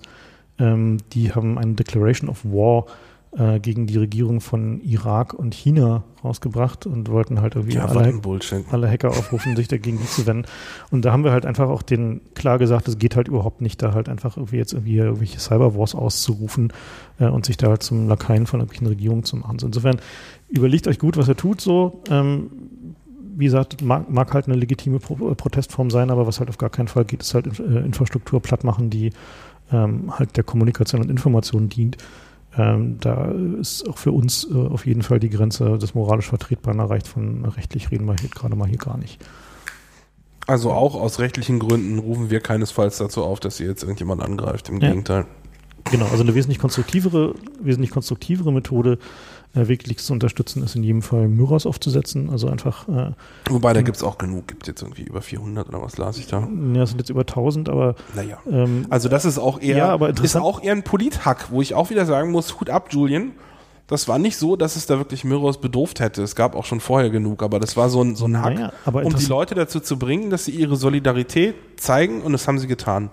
Nee, ich denke, das ist auch tatsächlich hat auch einen technischen Hintergrund. Es muss halt Tausende geben davon, nicht bloß ein paar Dutzend, weil ein paar Dutzend kannst du technisch platt machen, ein paar ja. Tausend kannst du nicht mehr technisch platt machen. Deswegen macht Mirrors. So, wir brauchen nee, mehr natürlich. davon. So, also wir brauchen mehr davon. Es ist nicht so, dass wir genug Mirrors haben. Naja, was heißt brauchen? Also nein. man hätte auch warten können, nein, der bis Punkt es irgendwie nein, die zwölf runter nein, sind. Der Punkt ist, dass die, die Technologie, um eine Handvoll Mirrors platt zu machen, ist da die funktioniert und die wird auch eingesetzt. Ja. So. Deswegen muss es von Anfang an tausende Mirrors geben, damit überhaupt niemand auf die Idee kommt, es zu versuchen. Na, du hättest doch erstmal dich dossen Nein, lassen können und dann kannst du nicht, Märtyrer weil sein dann können. hast du zum Beispiel, kriegst du möglicherweise die Informationen nicht mehr raus. Na, die kannst du ja vorher verteilen. Der Mirror muss ja nicht online sein. Naja, aber anyway, hört auf mit irgendwie solchen durch die Hintertür-Gedanken. Es geht darum, macht Mirrors. Macht einfach Mirrors. Das, Das stimmt, ist ein ja. konstruktiver Weg, um sicherzustellen, dass die Informationen nicht verschwinden. Und vor allen Dingen macht auch Mirrors von den alten WikiLeaks-Contents, weil die sind momentan halt eben zum Teil nicht mehr zugreifbar, weil die halt eben auf Servern liegen, die eben jetzt gerade weg sind. Auf die es halt eben keinen Zugriff mehr gibt, weil die eben platt gemacht wurden. Es wird Also halt ich- nur ich- der Content gemirrort, der gerade aktuell ist. Und das ist halt scheiße. Wir Ich sag mal voraus, dass man auf dem Kongress in irgendwelchen FTP-Servern Ich finde es auch im Torrent. Es gibt Backups ziehen kann oder in Torrents, ja. Und das solltet ihr tun, schon für den Privatgebrauch. Ja? Genau. Und ähm, wie groß das Risiko ist, so einen Mirror aufzusetzen in Deutschland, das ist äh, unklar. Also es ist halt die ISPs sagen halt ähm, Es gibt mittlerweile da so eine Liste von ISPs, die, die meisten, also der, das ist aus Sicht des ISPs ist das keine, keine gute Frage, denn wenn du sie vorher fragst, dann setzt du sie in, in, In Kenntnis. in Kenntnis davon, dass du vorhast, diese Inhalte zu hosten Mhm. und damit sind sie dann laut Telemediengesetz oder wie das heißt, in Zugzwang. Ne? Also lieber, lieber nicht fragen, sondern einfach aufsetzen.